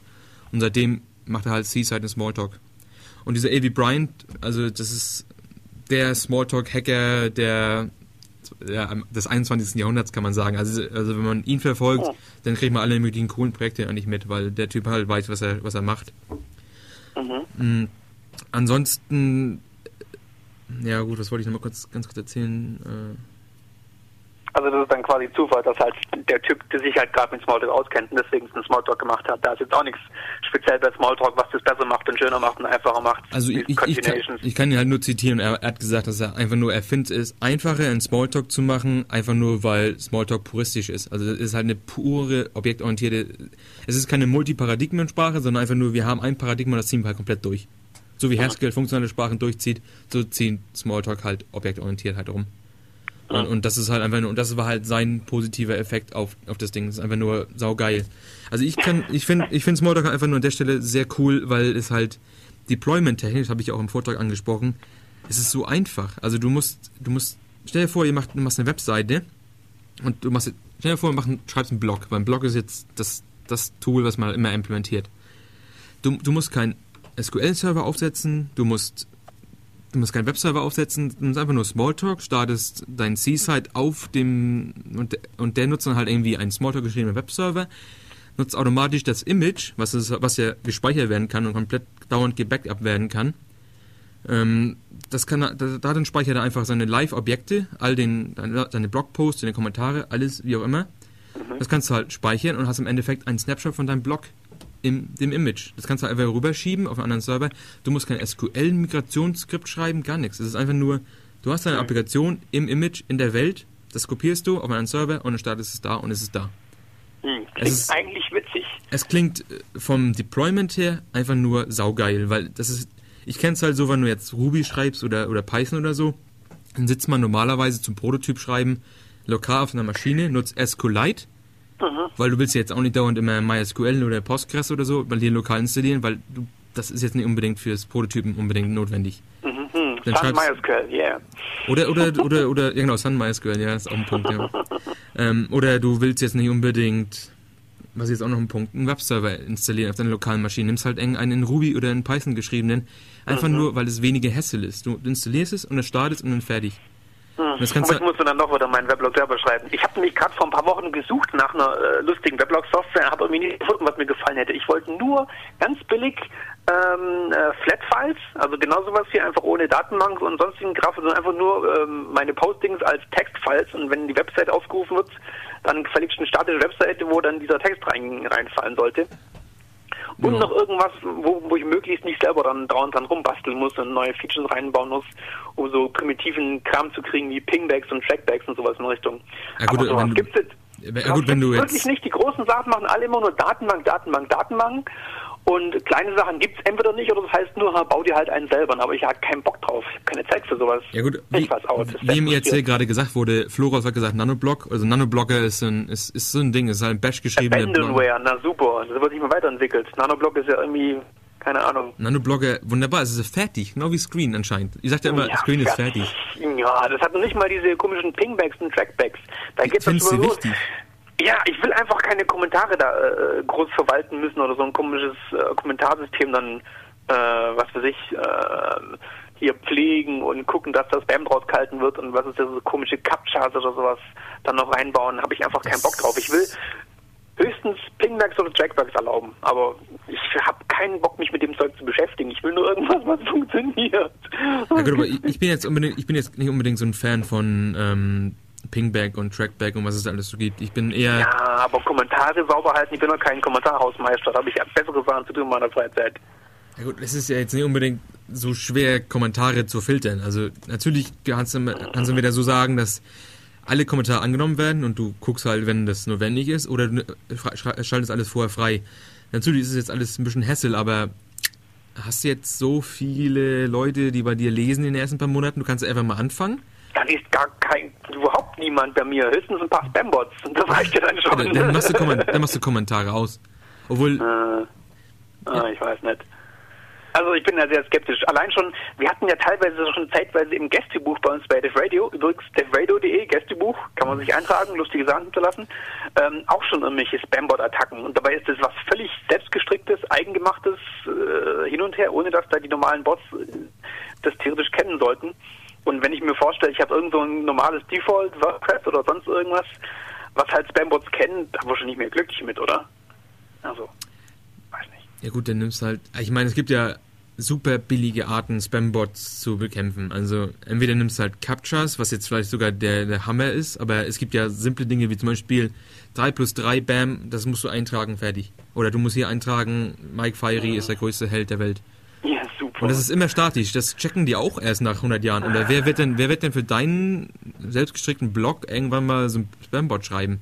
Ja, hallo, für die Radio-Kommentar-Dingens hatten wir auch äh, zwischendurch mal Spambots, die uns da irgendwie Zeug reingeworfen haben. Ja gut, aber Also ich, das hab- ich habe ja gesagt, du kannst ja was recht, wie gesagt, du kannst auch recht billige ähm, Counterattacke machen, wie zum Beispiel plus 1 plus 3 oder sowas, also Mhm. Math Ja, Ja, nicht. Irk meint, wir müssen Captchas erklären. ja, Was ein gut, Captcha ist. mach du, du hast es schon mal erklärt, ich weiß es noch. Äh, Super. Naja, ein Captcha ist ähm, irgendeine Form von, von Buchstabentext, äh, der als Bild dargestellt wird auf einer Webseite. Und man muss diesen halt oder diese Buchstaben als Mensch pausen. Die sind in der Regel auch noch ein bisschen verschwommen oder mit so, so komischen Punkten unkenntlich gemacht, damit ein, äh, eine automatische Texterkennung von einem Computer oder von einem Bot das nicht zu leicht auch selber dechiffrieren könnte. Und dann muss man diesen Text halt auch eintippen als Bestätigung, hallo, hier sitzt ein Mensch, der dieses pausen kann und diesen Text erkennen kann und erst dann wird der Kommentar eingenommen, wenn man, wenn man hier in so einem Weblog zum Beispiel einen Kommentar abgeben möchte. Ja. Super. Also die Erkennung Mensch-Computer. Quasi so ein kleiner Turing-Test. Geht schneller als eine halbstündige Unterhaltung, ob ich jetzt wirklich ein Mensch bin oder nicht. ja, sowas. Ansonsten sagt äh, Jürgen noch im IRC, dass der 24C3 auch noch nicht ausgelutscht ist. Also ich, wenn du was dazu hast noch, ähm, Sollen wir noch weiter Dev planlos machen? Ein bisschen Themen springen. Ähm, ja, pff. klar, das, diese ganze, diese ganze Ding hier ist, ist... Smalltalk kommt dem Irk auch nicht ganz gut an, so wie das hier aussieht. Ja? Nee, das ist... Das, Smalltalk kommt dem Irk nicht so toll an. Robert meint hier, hm, not Smalltalk. ja, es sind ähm, halt ja, Leute- 24C3, da gab es doch schon eine Sendung für, oder? Nee, halt, das war die letzte Sendung, ne? Ja, gut, ich- Geburtstagssendung. Ja, gut, da war ich auch nicht da. Also deswegen bin ich ja heute alleine, weil ich da nicht da war. Ähm, ja, das Problem ist wieder mal beim 24C3, ähm, ich habe wieder zu viel äh, Videozeug gemacht mit Schula zusammen. Übrigens, Schula, Uli, hey ho, coole Aktion. Das lief echt super mit dem ganzen Videozeugs. Wir haben ja da, ähm, beziehungsweise eigentlich, eigentlich hat Uli die hauptsächliche Arbeit gemacht. Ich bin nur dabei gesessen, habe ein bisschen äh, mitgeorgert und die wirklich harten Sachen hat alle Schula gemacht. Insofern, Schula, you rule. Ähm, ja, wir hatten- ccctube.de oder ccctube.com oder de oder Ganz, ganz genau. Wir hatten ccctube.de äh, mit Flash-Videostreaming und äh, toller Webseite mit äh, eingeblendeten ähm, ähm, Metadaten zu der aktuell gerade laufenden Sendung. Äh, inzwischen gibt es unter 24c3.ccctube.de auch äh, ein Archiv, wo die ganzen Videos drinstehen. Ähm, die Stored-Videos sind sogar echtes äh, MPEG-4, H264 während die Livestreams noch ähm, in, dem, in dem alten Flash-Format waren, also FLV mit äh, diesem Spark-Codec, äh, H263. Da sind wir am, am überlegen, ob wir vielleicht äh, bis zum nächsten Mal äh, es schaffen, dass, oder vielleicht schafft es ja irgendjemand anderes äh, äh, aus der VLC-Community, dass man dann auch ähm, die H264-Codecs live streamen kann. Das ist ganz witzig bei Flash, die haben ja vor ein paar Wochen ähm, mit dem Flash 9 Update 3 oder sowas in Richtung, also irgendein Flash 9 Update, haben sie rausgebracht und damit ähm, diese ganzen tollen neuen super H264 äh, Codec-Geschichten, AAC-Codec äh, neu eingeführt in Flash. Und Das ist sehr cool, geht aber zurzeit nur für Stored-Videos und Live-Videos gibt's noch nicht. Deswegen war das diesmal noch beim Kongress bei den Live-Geschichten alles äh, Spark äh, H263. Aber vielleicht, also wir hoffen, dass das äh, bis zum nächsten Kongress äh, auch mit H264 geht. Das wäre nämlich ziemlich cool. Wir hatten lustigerweise, also wir haben ja keine wirklichen Protokolldaten, weil Protokollieren ist ja böse. Aber was ich gesehen habe, war, glaube ich, der Traffic, den wir über CCC-Tube äh, bekommen haben, größer als der Traffic, den wir mit den Theora-Versionen gehabt hatten. Also wir haben ja zwei Versionen gehabt. Einmal Flash mit ccc-tube.de und einmal hatten wir noch ähm, Theora-Livestreams. Ähm, da haben wir den gleichen Setup genommen wie beim letzten Jahr auch mit VLC als Live-Transcoder. Also Schula hat Ja. sein Setup genommen. ähm, und wir hatten lustigerweise letztes Jahr ähm, zwei Varianten, und zwar einmal äh, Theora und einmal Impact 4 mit RTSP-Streaming. Das, was also die QuickTime-Leute ganz gerne haben mit äh, dem Darwin-Streaming-Server und was auch theoretisch technisch ähm, ähm, anspruchsvoll ist, RTSP. Und hatten da sehr viel mehr Theora-Zuhörer und Zuschauer äh, gegenüber RTSP. Und dieses Mal hatten wir vom Flash, Traffic her mit äh, Flash viel, viel mehr äh, Traffic als mit Theora. Also irgendwie, naja, User wollen halt äh, Webvideos haben mit Flash, da ist wohl einfach nichts dran zu machen. Selbst uns, äh, unsere CCC-Zielgruppe mit äh, freien Codecs und freien Formaten hin und her äh, war da nicht wirklich so ähm, ähm, so drauf, dass Theora mehr Traffic gemacht hätte als Flash. Es geht ja auch Insofern- im Endeffekt darum, was angenehmer ist. Wenn du einfach nur Saal 1, Saal 2, zwei- Saal 3 anklicken musst, ist es halt einfacher, als wenn du in deinem M-Player einen neuen Stream angeben musst. Ist mir ganz, ganz, ganz klar, oder? Das mag auch sein, ja. Da hat sich Uli echt reingehängt. Die, Seiten sind echt cool geworden. Ja. Das ist wirklich echt nett. Um, also ihr könnt euch aber also den Link äh, 24, also äh, 24c3.ccctube.de. Äh, wir müssen mal gucken, ob er die URL, ich glaube, ja, ich weiß nicht die URL, also hm, ich glaube, Uli ist die URL, ich finde die nicht ganz so optimal, aber wir haben, glaube ich, keine bessere URL gerade und die Leute wissen, worum es geht, also insofern effektiv ist es auch. Mal gucken. Ja. Äh, Im Irrt kam die Frage, ob es CTC-Tube dieses Jahr wiedergeben wird. Naja, also ich denke mal, wenn Uli nicht krank wird. ähm, also ich, ich denke, wir wollen auf jeden Fall versuchen, das vielleicht sogar über das ganze Jahr irgendwie online zu halten. Dass wir also sowohl jetzt äh, Stored-Videos online haben, ähm, als auch dann zu den Live-Events, die es vom Club halt so gibt, ähm, dass man da also ich weiß nicht, wer macht denn sonst noch Livestreaming? Ich glaube, wir machen ja auch kein Livestreaming bei den Chaos-Seminaren. Ja, gut, Livestreaming ist ja generell, ich meine, Livestreaming ist ja nur bei uns möglich gewesen, weil die F FEM halt so super gearbeitet hat. Also, das Ja, wir, wir hatten ja auch schon mal Livestreaming gemacht. Ähm, Ich glaube, das war damals, als äh, RMS bei uns gewesen ist, äh, Stallman. Das ist auch schon, keine Ahnung, oh Mann, drei, vier Jahre her. Drei Jahre, glaube ich.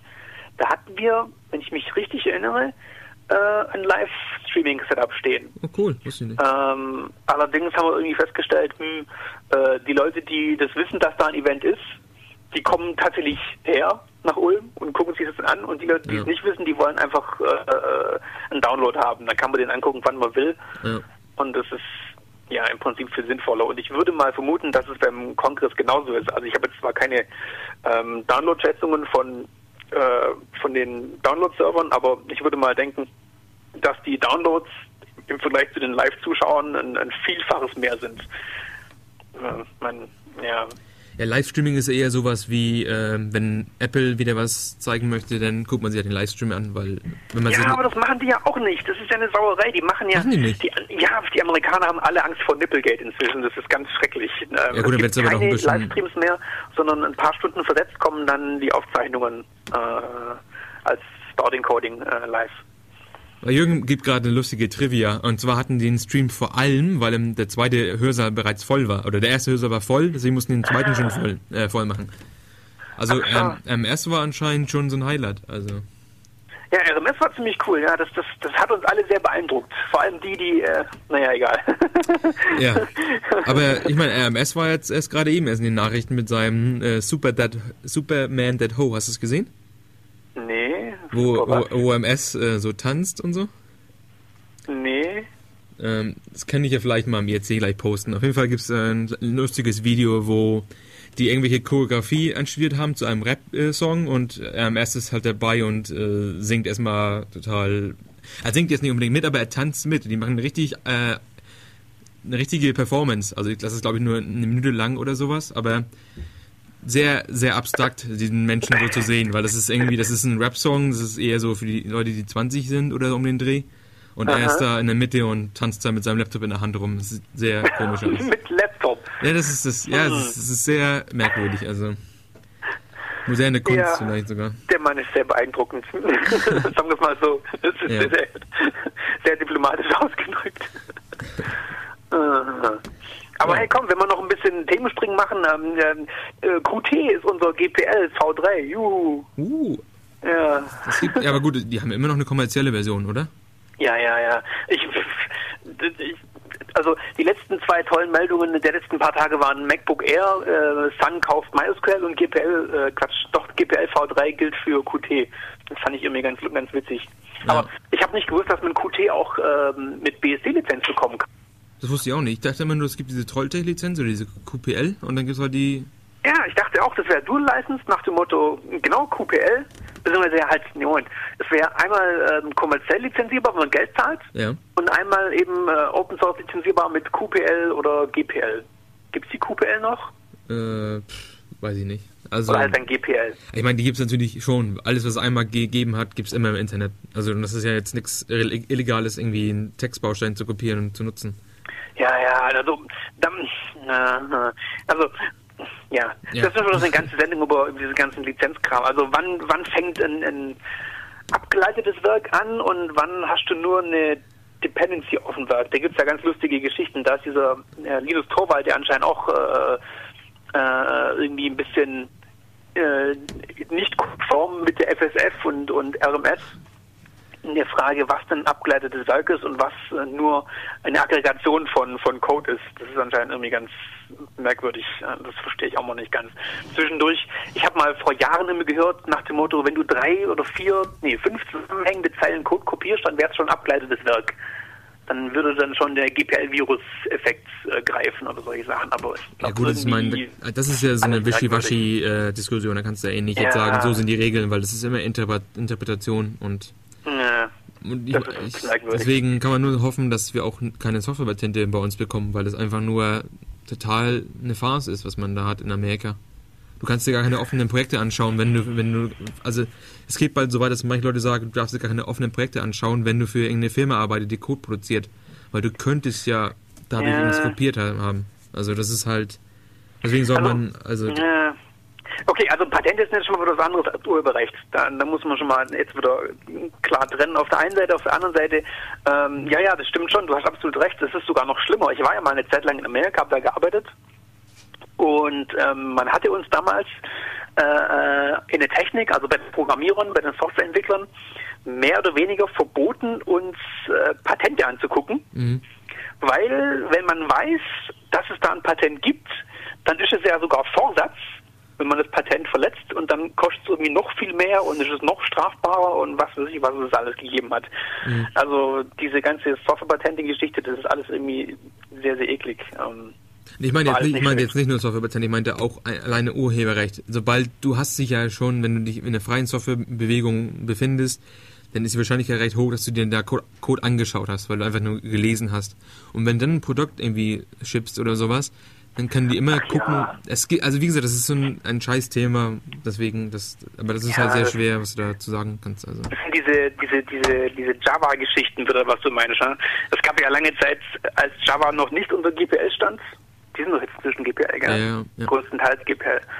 Ähm, MySQL auch bald. sie- MySQL, ja, MySQL ist ja sowieso auch GPL, oder? Nee, aber die wollen das ja jetzt irgendwie ähm, noch weiter. Nein, die wollen nicht CDDL nehmen, oder? Nee, nee, ich glaube, die Das wollen. kann nicht sein. Äh, gut, die müssen ja so wahrscheinlich sogar GPL blei- bleiben, wenn da halt von außerhalb Contributed drin waren und sowas. Also. Ja, stimmt, das sowieso, ja. Und die wollten das anscheinend noch ein bisschen weiterführen. Ich weiß jetzt nicht unbedingt, was genau die Pläne sind, das war jetzt. Aber Ja, ich habe mal ein bisschen die Blogosphäre, die Blog, nee, Ja, die das? Blogosphäre, ja. so genau. Äh, mir mal durchgelesen zu dem Thema und naja, im Prinzip, also sie versprechen alle, ja, es wird alles so bleiben wie bisher und Sun macht da nichts kaputt. Aber irgendwie, ein paar Leute haben da erzählt, dass es wohl schon diverse andere Akquisitionen von Sun gegeben hat, die dann nicht unbedingt so toll gelaufen sind. Aber gut, okay, mein Gott, man, ähm, die können ja nichts groß falsch machen, habe ich gesehen weil äh, bei MySQL sind irgendwie nur 400 Leute und die meisten davon sind irgendwie auch äh, mehr oder weniger, ich weiß nicht, ja gut, das können nicht alles Entwickler sein, oder? 400 aber, aber das wenn du gerade sagst von Sun-Akquisitionen, ähm, die nicht gut gelaufen sind, da kann ich ja nochmal kurz mit, mit Smalltalk abschließen. Habe ich ja auch im Vortrag erwähnt. Und zwar haben die sich ja Strongtalk geholt und haben anstelle von daraus eine geile ähm, Smalltalk-VM zu bauen, haben sie halt jetzt die Java-VM gebaut. Das ist halt, wie gesagt, das ist dieser, die große Tragödie der Computerindustrie. Über die Schiene ging es dann. Über die Schiene ging das, ja. Sun hat, hat die, die, die haben sie abgesplittet, weil die gerne Smalltalk machen wollten und dann hat Sun sie wieder zurückgekauft und dann haben sie am Endeffekt Java machen müssen. Also machen müssen ist natürlich immer. Ich hatte mal gerüchteweise gehört, dass äh, Java irgendwie, äh, was war das, ist, äh, auf, auf Smalltalk und Objective-C Wurzeln irgendwie äh, zurückschauen kann oder sowas. Also die inspirieren lassen. also die momentane Java-VM ist von der Strongtalk vor allem abgeleitet und Strongtalk ist Ah. eine optimierte Smalltalk-VM. Die aber nie, nie fertig gemacht wurde, ist, weil die halt von Sun gekauft wurde, um dann ähm, die ganzen Entwicklerzeit in äh, Java zu bringen oder in Java VM zu bringen. Wir müssen jetzt aber äh, leider Schluss machen und nochmal vielen, vorbei, ja. vielen, vielen Dank, dass du mich jetzt gerettet hast, weil das wäre Ja, hey, das war doch spaßig jetzt. Ich höre mir auch nachher noch die Aufzeichnung an von dieser Sendung, ist bestimmt witzig. Das ist bestimmt traurig. nee, gut, dann mache ich jetzt mal das Nightshift-Ding an und äh, sag dann auf Wiedersehen. Danke Bis fürs zur Zuhören. Sendung. Ja, und hoffentlich bist du da. ciao, ciao. Ciao.